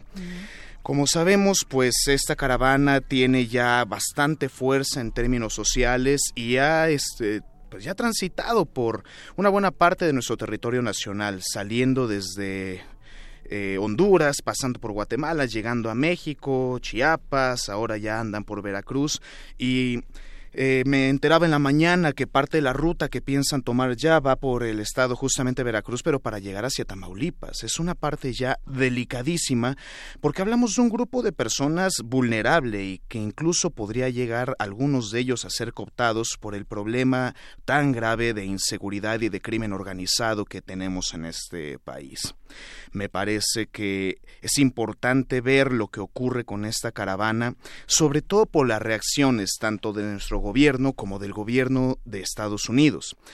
No sé si viste hace unos pocos días que el presidente de los Estados Unidos, Donald Trump, pues tuiteó en su cuenta que los soldados mexicanos no estaban cumpliendo con su deber para contener o detener ya de manera incluso violenta a este movimiento, a esta caravana inmigrante. Y me parece que no es la medida adecuada. Es decir, si bien parte de los ejercicios militares es justamente proteger la integridad del Estado mexicano, no me parece que esto sea algo que ponga en riesgo la estabilidad de nuestro Estado y tampoco somos el muro de Donald Trump. Creo que es lo que tenemos que sacarnos de la cabeza. Claro, sí, y, además, pues sí, esta crisis como en las relaciones, ¿no? Este, diplomáticas entre países que ha establecido sobre todo Donald Trump con amenazas, ¿no? Ni siquiera son así como llegar a acuerdos, son amenazas tajantes, así, pero además hasta también el punto este que ha llegado a amenazar de si arrojan piedras nosotros les vamos a disparar. Esa amenaza yo creo que ya pone como eh, eh, en riesgo cualquier relación entre gobiernos, entre humanos, ¿no? ¿No, Javier? Pues bueno, Vicky, sí me parece que es algo pues es terrible, no lo podría calificar de otra manera. Exactamente este mensaje que lanza el presidente Donald Trump de si ellos lanzan piedra, nosotros podríamos responder con el uso incluso letal de la fuerza, pues me recuerda a otras latitudes del mundo. Me refiero particularmente al caso pues de Israel y Palestina, ¿no? Que lo vemos con mucha frecuencia, personas con cierto tipo de armas o de un calibre menor al que ocupa el ejército eh, israelí o incluso personas armadas con piedras y con palos que llegan a ser masacradas por otro tipo de armamento ¿no? Pero no me voy a meter en esa parte de estos conflictos en otras partes del mundo, específicamente en nuestras latitudes aquí en América del Norte, pues ya nos enfrentamos a este problema de manera muy severa y no solamente es hablar de la caravana dentro de México, sino el efecto que ha provocado también en la política estadounidense. El martes próximo vendrán las elecciones de medio término de aquel país, renovarán su poder legislativo y la popularidad del presidente Trump ha ido en aumento platicaba con Deyanir hace un tiempo que hace algunos años, cuando fue electo Donald Trump como presidente de los Estados Unidos, yo tuité, a mí no me da miedo Donald Trump, a mí me dan miedo los millones de estadounidenses que votaron por esa opción.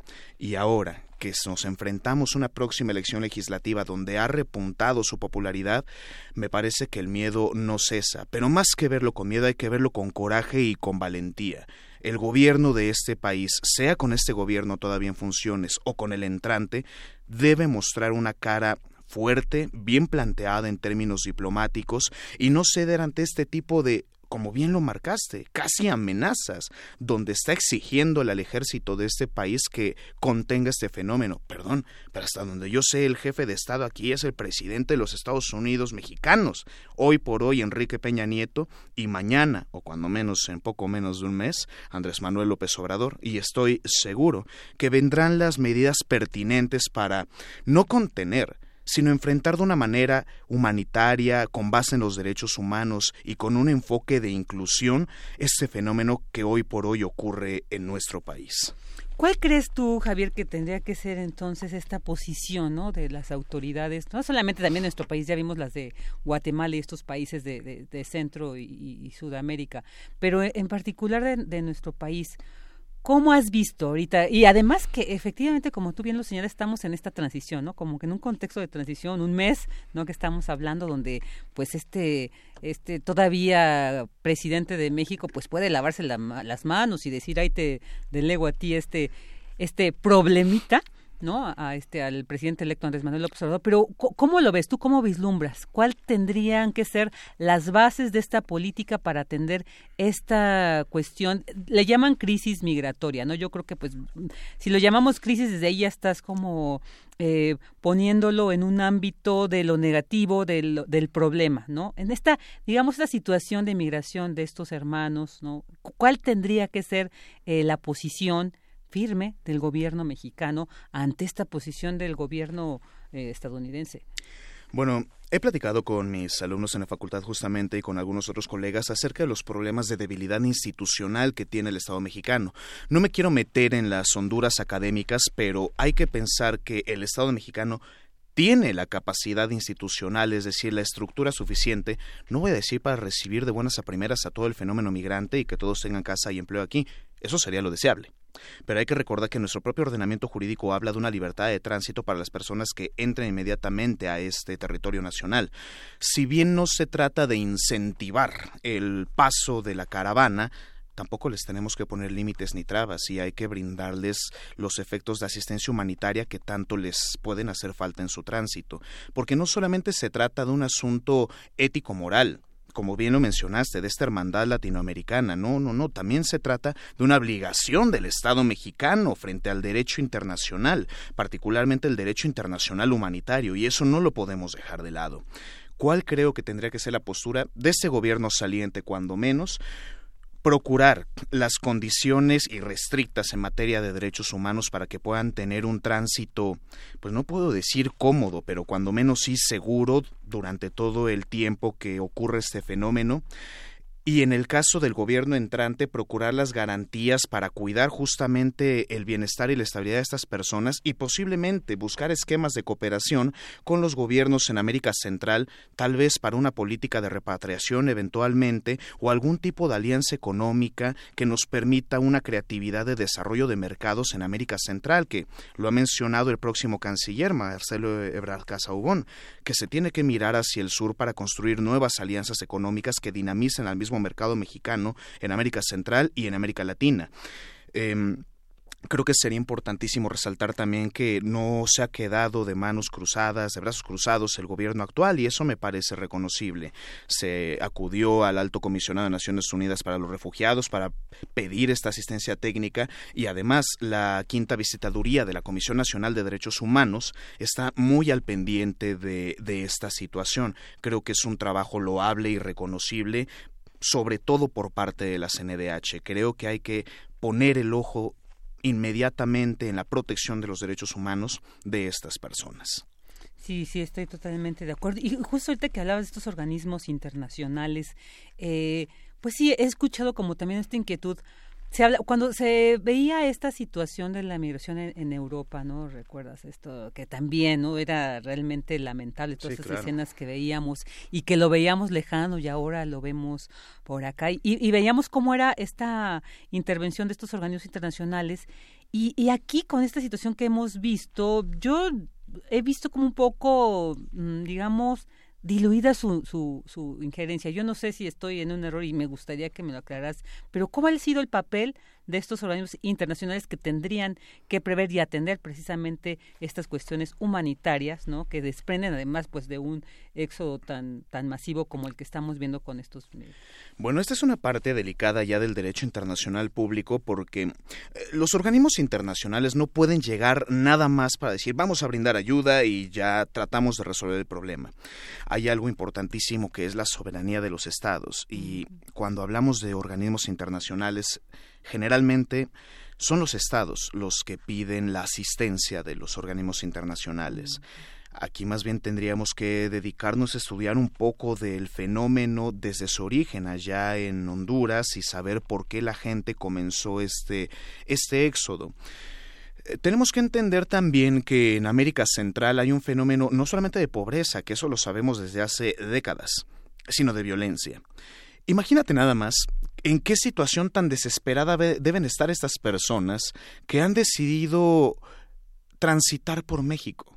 Tú y yo sabemos el estado de las cosas en este lugar llamado México en términos de seguridad, cómo nos está dejando este gobierno que está a punto de retirarse. Y claro que no tienen el derecho de lavarse las manos. Estamos hablando de un Estado que ha, mostrado una carencia manifiesta en términos de seguridad y no obstante, estas personas han decidido transitar por México. ¿Eso qué nos dice entonces de las condiciones de seguridad y de pobreza que hay en América Central? Que tantas personas, siete mil en la primera tanda, por llamarlo de alguna manera, otras cuatro mil preparándose y otras más que están planeando venir, están abandonando su lugar de origen. La migración generalmente no ocurre por gusto, quiero migrar, generalmente viene por necesidad, y sin embargo, se trata de un derecho. Migrar no es un lujo nada más, migrar no se trata de buscar un sueño exclusivamente. Migrar muchas ocasiones es perseguir la idea, la esperanza de una mejor vida, de mejores condiciones para desarrollarse y en ocasiones se trata de un desplazamiento forzado, huyendo de la violencia y de la miseria. Así es, ¿no? Y, fíjate, por ejemplo, en nuestro país, ¿no? Eh, aquí la centralización que se ha dado de la población, porque también mucha gente tuvo que emigrar de los estados de la República justo a la ciudad, porque aquí, pues, se encontraban mejores condiciones de vida.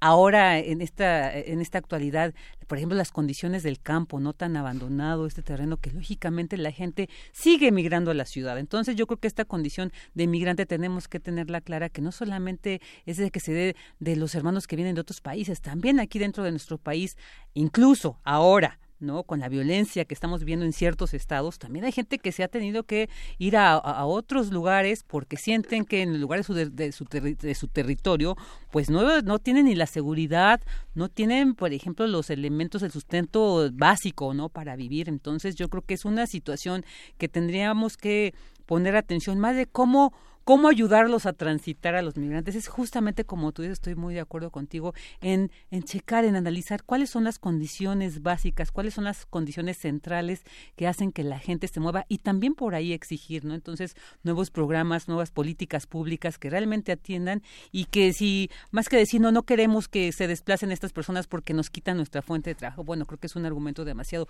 indolente, ¿no? Más bien tendríamos que ver, como bien dices tú, por qué se desplaza, entonces, ¿qué, qué está, qué se está careciendo ahí? ¿Qué políticas están tan ausentes que están generando estas necesidades tan extremas que obligan a, gente a viajar con sus pequeños, ¿no? Con sus niños que uno ve en brazos y que se enfrentan, o sea, no es que ellos quieran enfrentar y, exponer a sus hijos, a sus hijas a estas condiciones, ¿no? A veces tan desoladoras, ¿no? Entonces yo creo que es cierto, o sea, tendremos que esta esta situación abierta, ¿no? Como esta caja de Pandora, esta problemática social que vivimos en muchos países de América. Bueno, como decía antes, no solamente de América, de otros continentes, pero que ahora nos atiende acá.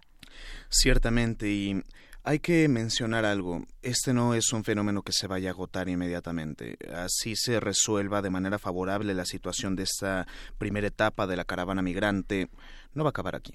Estamos hablando de un problema que muy probablemente el próximo gobierno seguirá enfrentando, porque como bien lo, lo apuntaste y lo has recordado, este fenómeno migratorio es internacional. Estos grandes flujos ocurren en diversas partes del mundo. La diferencia que ahora vemos es que, si bien siempre ha existido este flujo migrante, ahora hay una organización diferente, ahora hay un flujo, un volumen mayor de personas y por supuesto que nos ha obligado a voltear a ver a algunos de los que no tenían esta conversación de manera cotidiana sobre algún tipo de propuesta complementaria y me gustaría ir cerrando con esta parte. Seguramente vimos también varios de nosotros y los radioescuchas este amparo concedido por la Suprema Corte de Justicia que constituye la jurisprudencia para hablar del uso lúdico y recreativo de la marihuana en este caso.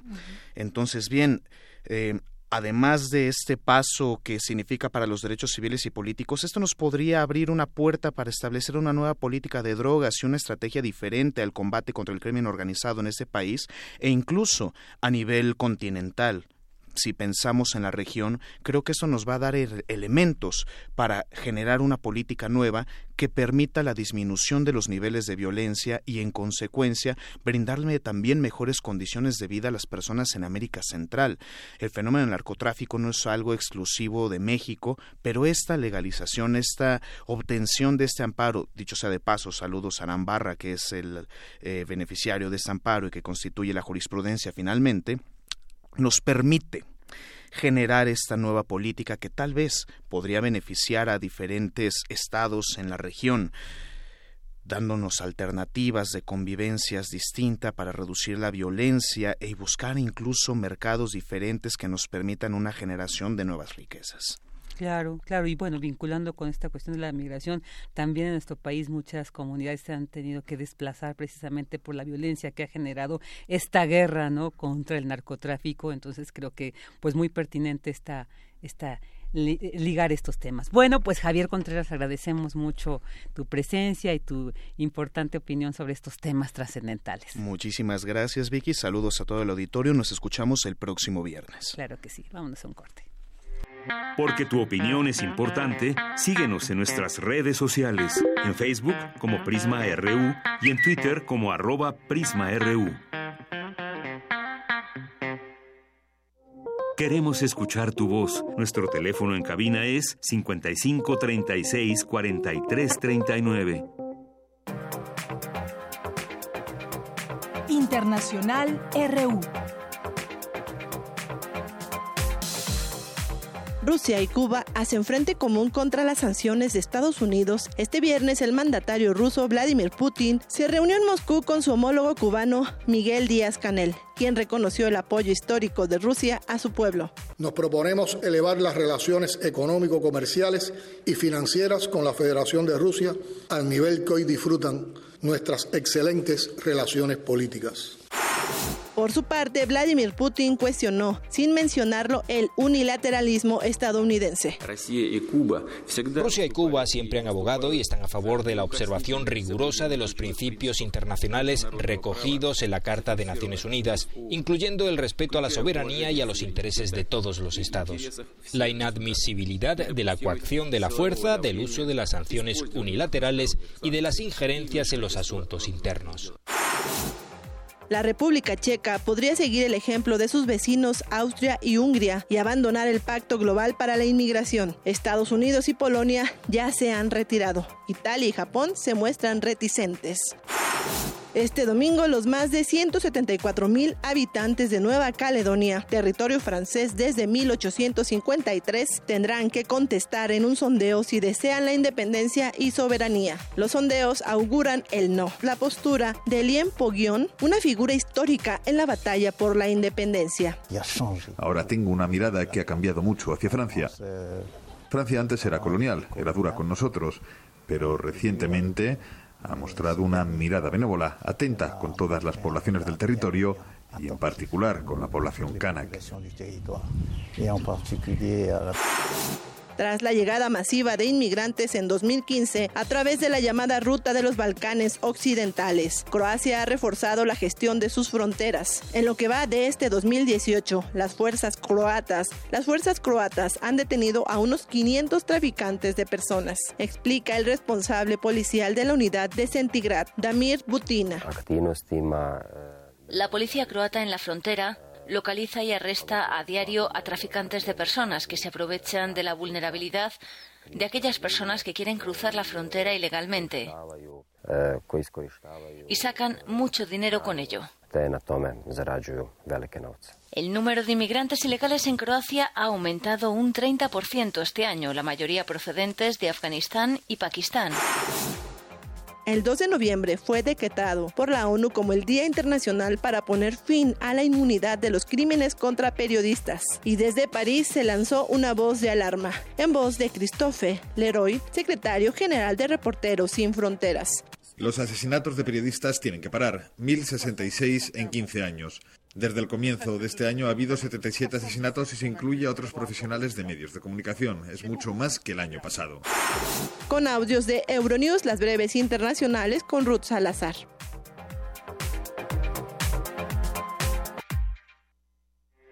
Porque tu opinión es importante, síguenos en nuestras redes sociales, en Facebook como Prisma RU y en Twitter como arroba PrismaRU.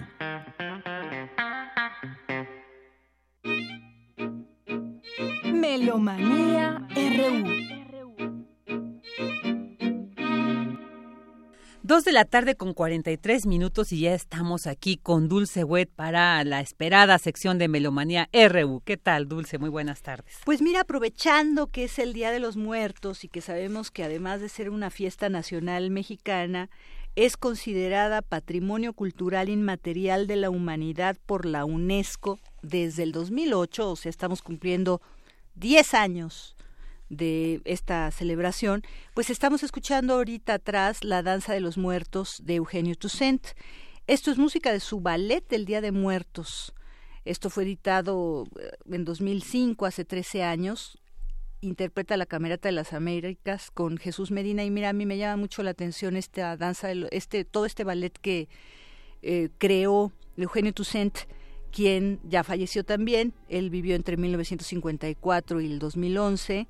Gran pianista también, compositor tanto de jazz como de singles y música comercial, como de música académica, de cámara y ve esto, porque el tema de este Día de Muertos, que pues, si ustedes sintonizan nuestra estación, pues lo pueden escuchar también en la programación musical. Es un tema de una niña que se llama Tina y que es una migrante, efectivamente, que tiene que con su familia emigrar a Estados Unidos. Entonces, mira, todo está, todo se conecta de alguna forma. Bueno, pero más allá de que eh, pues eh, se metan desde la fonoteca y todo está toda la música de, Eugenio Toussaint eh, disponible. vámonos también a las invitaciones, ¿cómo ves? Perfecto. Primero tenemos a Carlo Ayón, que nos invita a dos cosas. Él hizo la música de Hasta los Dientes, aquí cuando se primero se presentó en, un festival itinerante antes de, es un documental, hasta los dientes se llama porque eso fue lo que dijeron en, las noticias ese día cuando dos estudiantes de excelencia del eh, tecnológico de Monterrey fueron encontrados muertos y antes habían dicho no, que, que se habían matado a dos narcotraficantes que estaban hasta los dientes, ¿no? Y esas fueron las noticias que salieron. Y bueno, pues este eh, escuchemos a Carlos Ayón porque también es guitarrista y toca hoy 2 de, de, noviembre. Sí hay actividades musicales este fin de semana y también nos invita a un ensamble que tiene que se llama Ensamble Ayón, que es para dos guitarras y piano.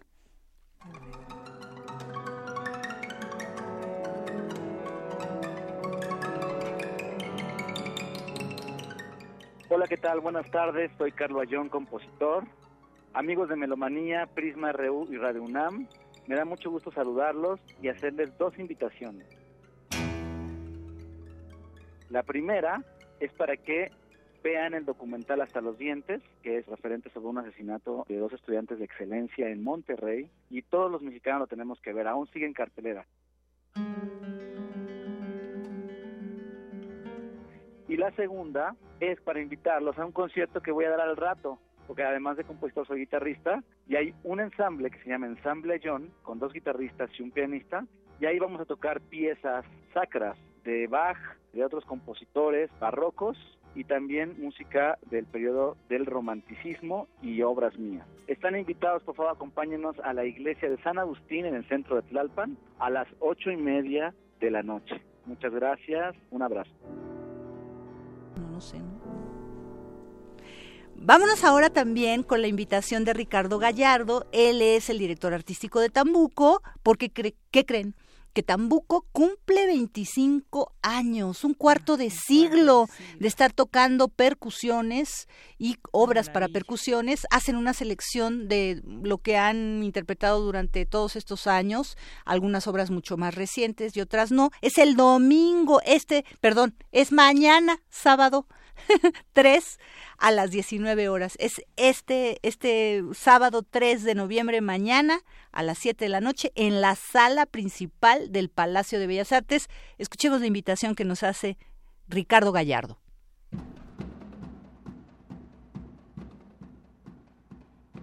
Muy buenas tardes, público de Melomanía en Prisma Radio Universidad. Mi nombre es Ricardo Gallardo y soy director artístico de Tambuco, Ensamble de Percusiones de México. Es para nosotros una gran alegría tener la oportunidad de invitarlos a que nos acompañen mañana sábado 3 de noviembre a las 7 de la noche para celebrar con un concierto conmemorativo los 25 años de Tambuco. Este concierto conmemorativo lo realizaremos en la sala principal del Palacio de Bellas Artes. Es para nosotros un gran privilegio tener la oportunidad de celebrar 25 años de trabajo ininterrumpido y compartirlo con todo el público que nos ha acompañado a lo largo de todo este tiempo. Nos dará mucho gusto verlos y encontrarnos en la sala para compartirle algunas de las músicas que nos han acompañado en el trayecto de estos 25 años, incluyendo piezas importantes que nos escribieron hace tiempo, piezas cercanas dedicadas a Tambuco, como el Estudio Geométrico número uno de José Luis Castillo, y músicas de cristal de Mario Lavista y piezas de reciente creación también. Músicas de cristal es una obra compuesta para un instrumento extrañísimo que es una armónica de cristal, un instrumento inventado por Benjamin Franklin.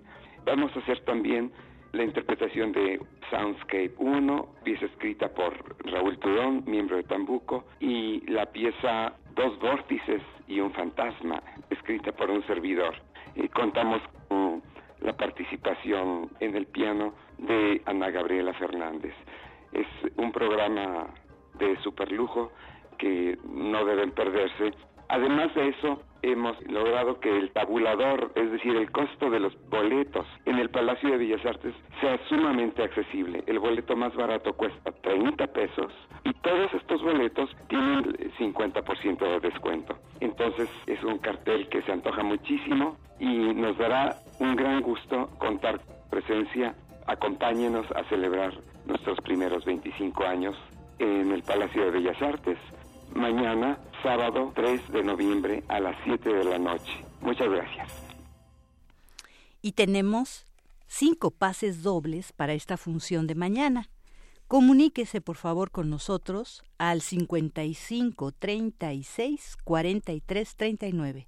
Repetimos, 55 36 43 39 para que eh, pues vaya gratis encima de todo estos 25 años y le toqué un boleto doble para poder visitar y disfrutar de esta música para percusiones. Siempre es muy espectacular porque cada uno de los integrantes, que es un cuarteto, tiene un set de percusiones.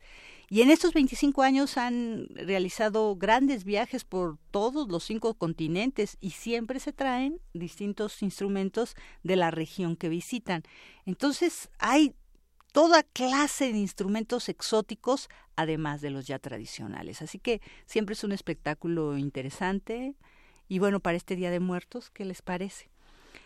Vámonos ahora a la invitación que nos hace el maestro Gustavo Delgado. Como ustedes saben, el doctor Gustavo Delgado es director del Festival Internacional de Órgano Barroco y al mismo tiempo organizan actividades, conferencias, clases magistrales en la Academia de Música Antigua de Órgano Barroco son 26 años de este festival y si bien todo a lo largo del año, todos los, los primeros domingos de mes se presenta un recital, este es muy especial. Ahorita andan en Oaxaca. Escuchemos la invitación del maestro Gustavo Delgado Parra para que vayamos ahora sí el domingo 4 a las 3 de la tarde al Gran Centro Amao San Agustín ese está, así como eh, Carlo Ayón nos invitó a la iglesia de San Agustín en el centro de Tlalpan, esta, esta parroquia de San Agustín, Amao, Centro Amao, está en Polanco, en la calle de Homero 921. Escuchemos la invitación de Gustavo Delgado.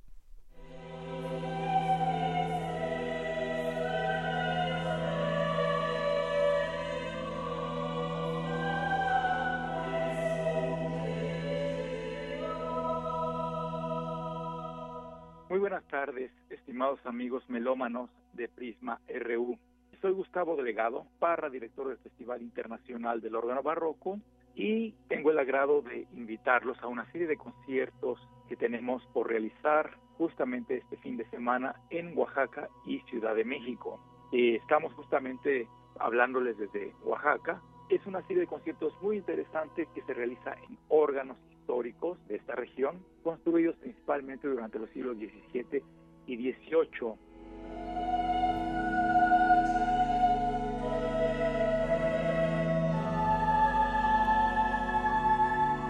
Los conciertos se van a realizar justamente el día de mañana, sábado 3 de noviembre. El primero de ellos es a las 12 horas en Santo Domingo, Yanguitlán, Oaxaca, con la soprano Julieta González y el organista Carlos Portugal para hacer un programa con música medieval, renacentista y barroca. Cabe señalar que Julieta González es una soprano mexicano-polaca que, bueno, se ha dedicado al estudio de la música medieval y renacentista con especial interés. Así pues, es, es un concierto muy recomendable.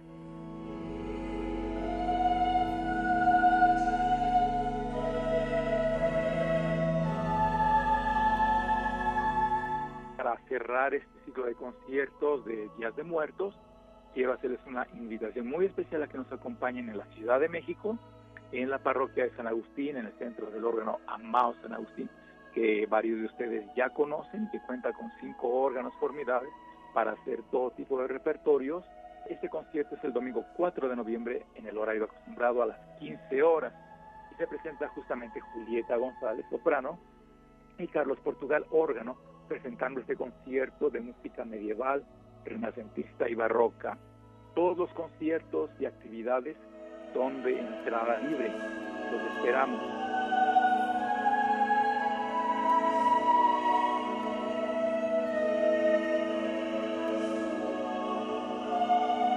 Esto que estamos escuchando es música del doctor Gustavo Delgado Parra.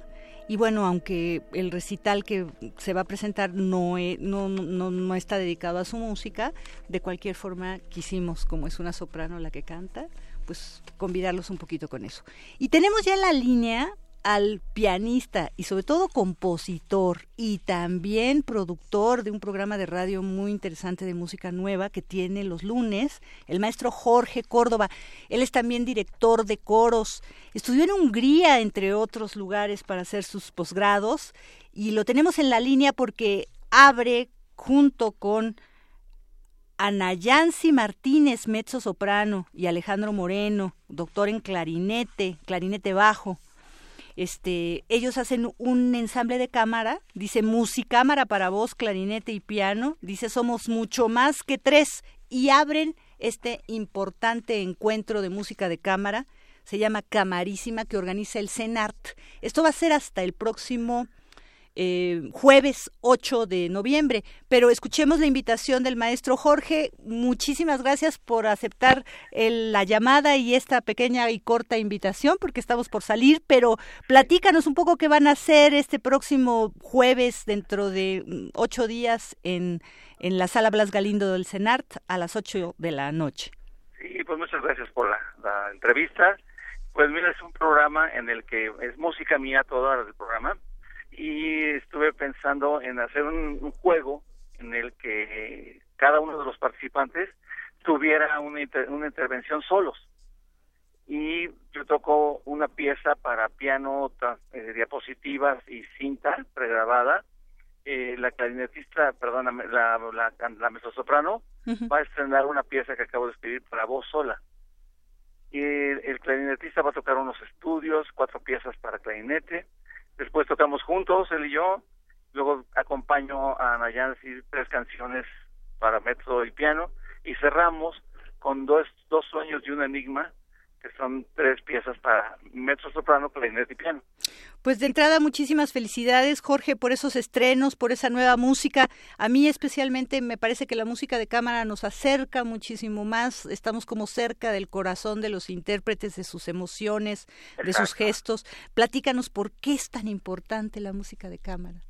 Pues mira, en, las orquestas sinfónicas y orquesta de cámara, eh, puedes eh, o, no sé, proteger de alguna manera, porque son muchos músicos los que están tocando, ¿no? Pero la música de cámara, no, la música de cámara, cada uno es importantísimo y no puedes ocultarte con nadie, ¿no?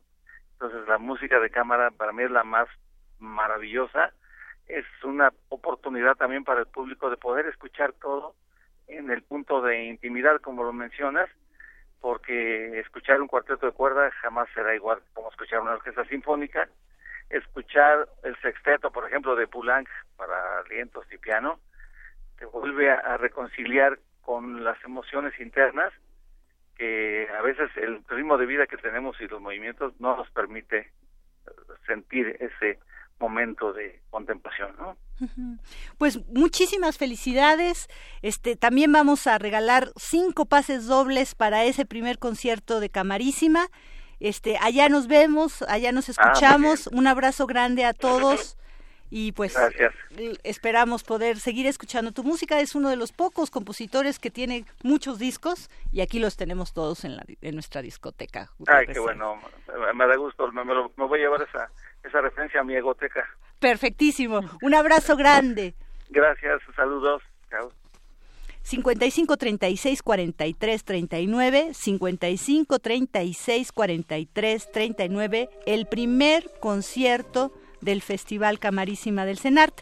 Estamos cerrando con un Requiem Eternum de eh, Karl Dieters von Dietersdorf, que nació un día como hoy, pero de 1739. Y yo quería mencionarles que pues una de las muestras de nuestro de nuestra gran tradición del Día de Muertos es el pan de muertos, que es un ejemplo muy mm, fehaciente de cómo el catolicismo suavizó los ritos mexicas, pues este pan sustituyó la figura de un dios guerrero hecha con ajonjolí, que era amasada con sangre de un sacrificio humano y era considerada un alimento sagrado, ¿no? Y bueno, pues ahora ya tenemos muchísimos panes de muertos con esas figuras antropomórficas como para hacer cata. Pues nos vamos ya, Vicky. Muchas pues ya, muchas gracias a ti, Ilse. En nombre de todo el equipo que hace posible Prisma RU, queremos agradecerle, en especial a Andrés Ramírez que estuvo en los controles, Rodrigo Aguilar en la producción, a Tamara Quirós, a Ruth Salazar, a Luis Nava, a Abraham Menchaca, Cristina Rodínez y una servidora Virginia Sánchez que en nombre de la titular de este programa de Yanira Morán le agradece que haya estado con nosotros. Tenga usted muy buenas tardes y muy buen fin de semana.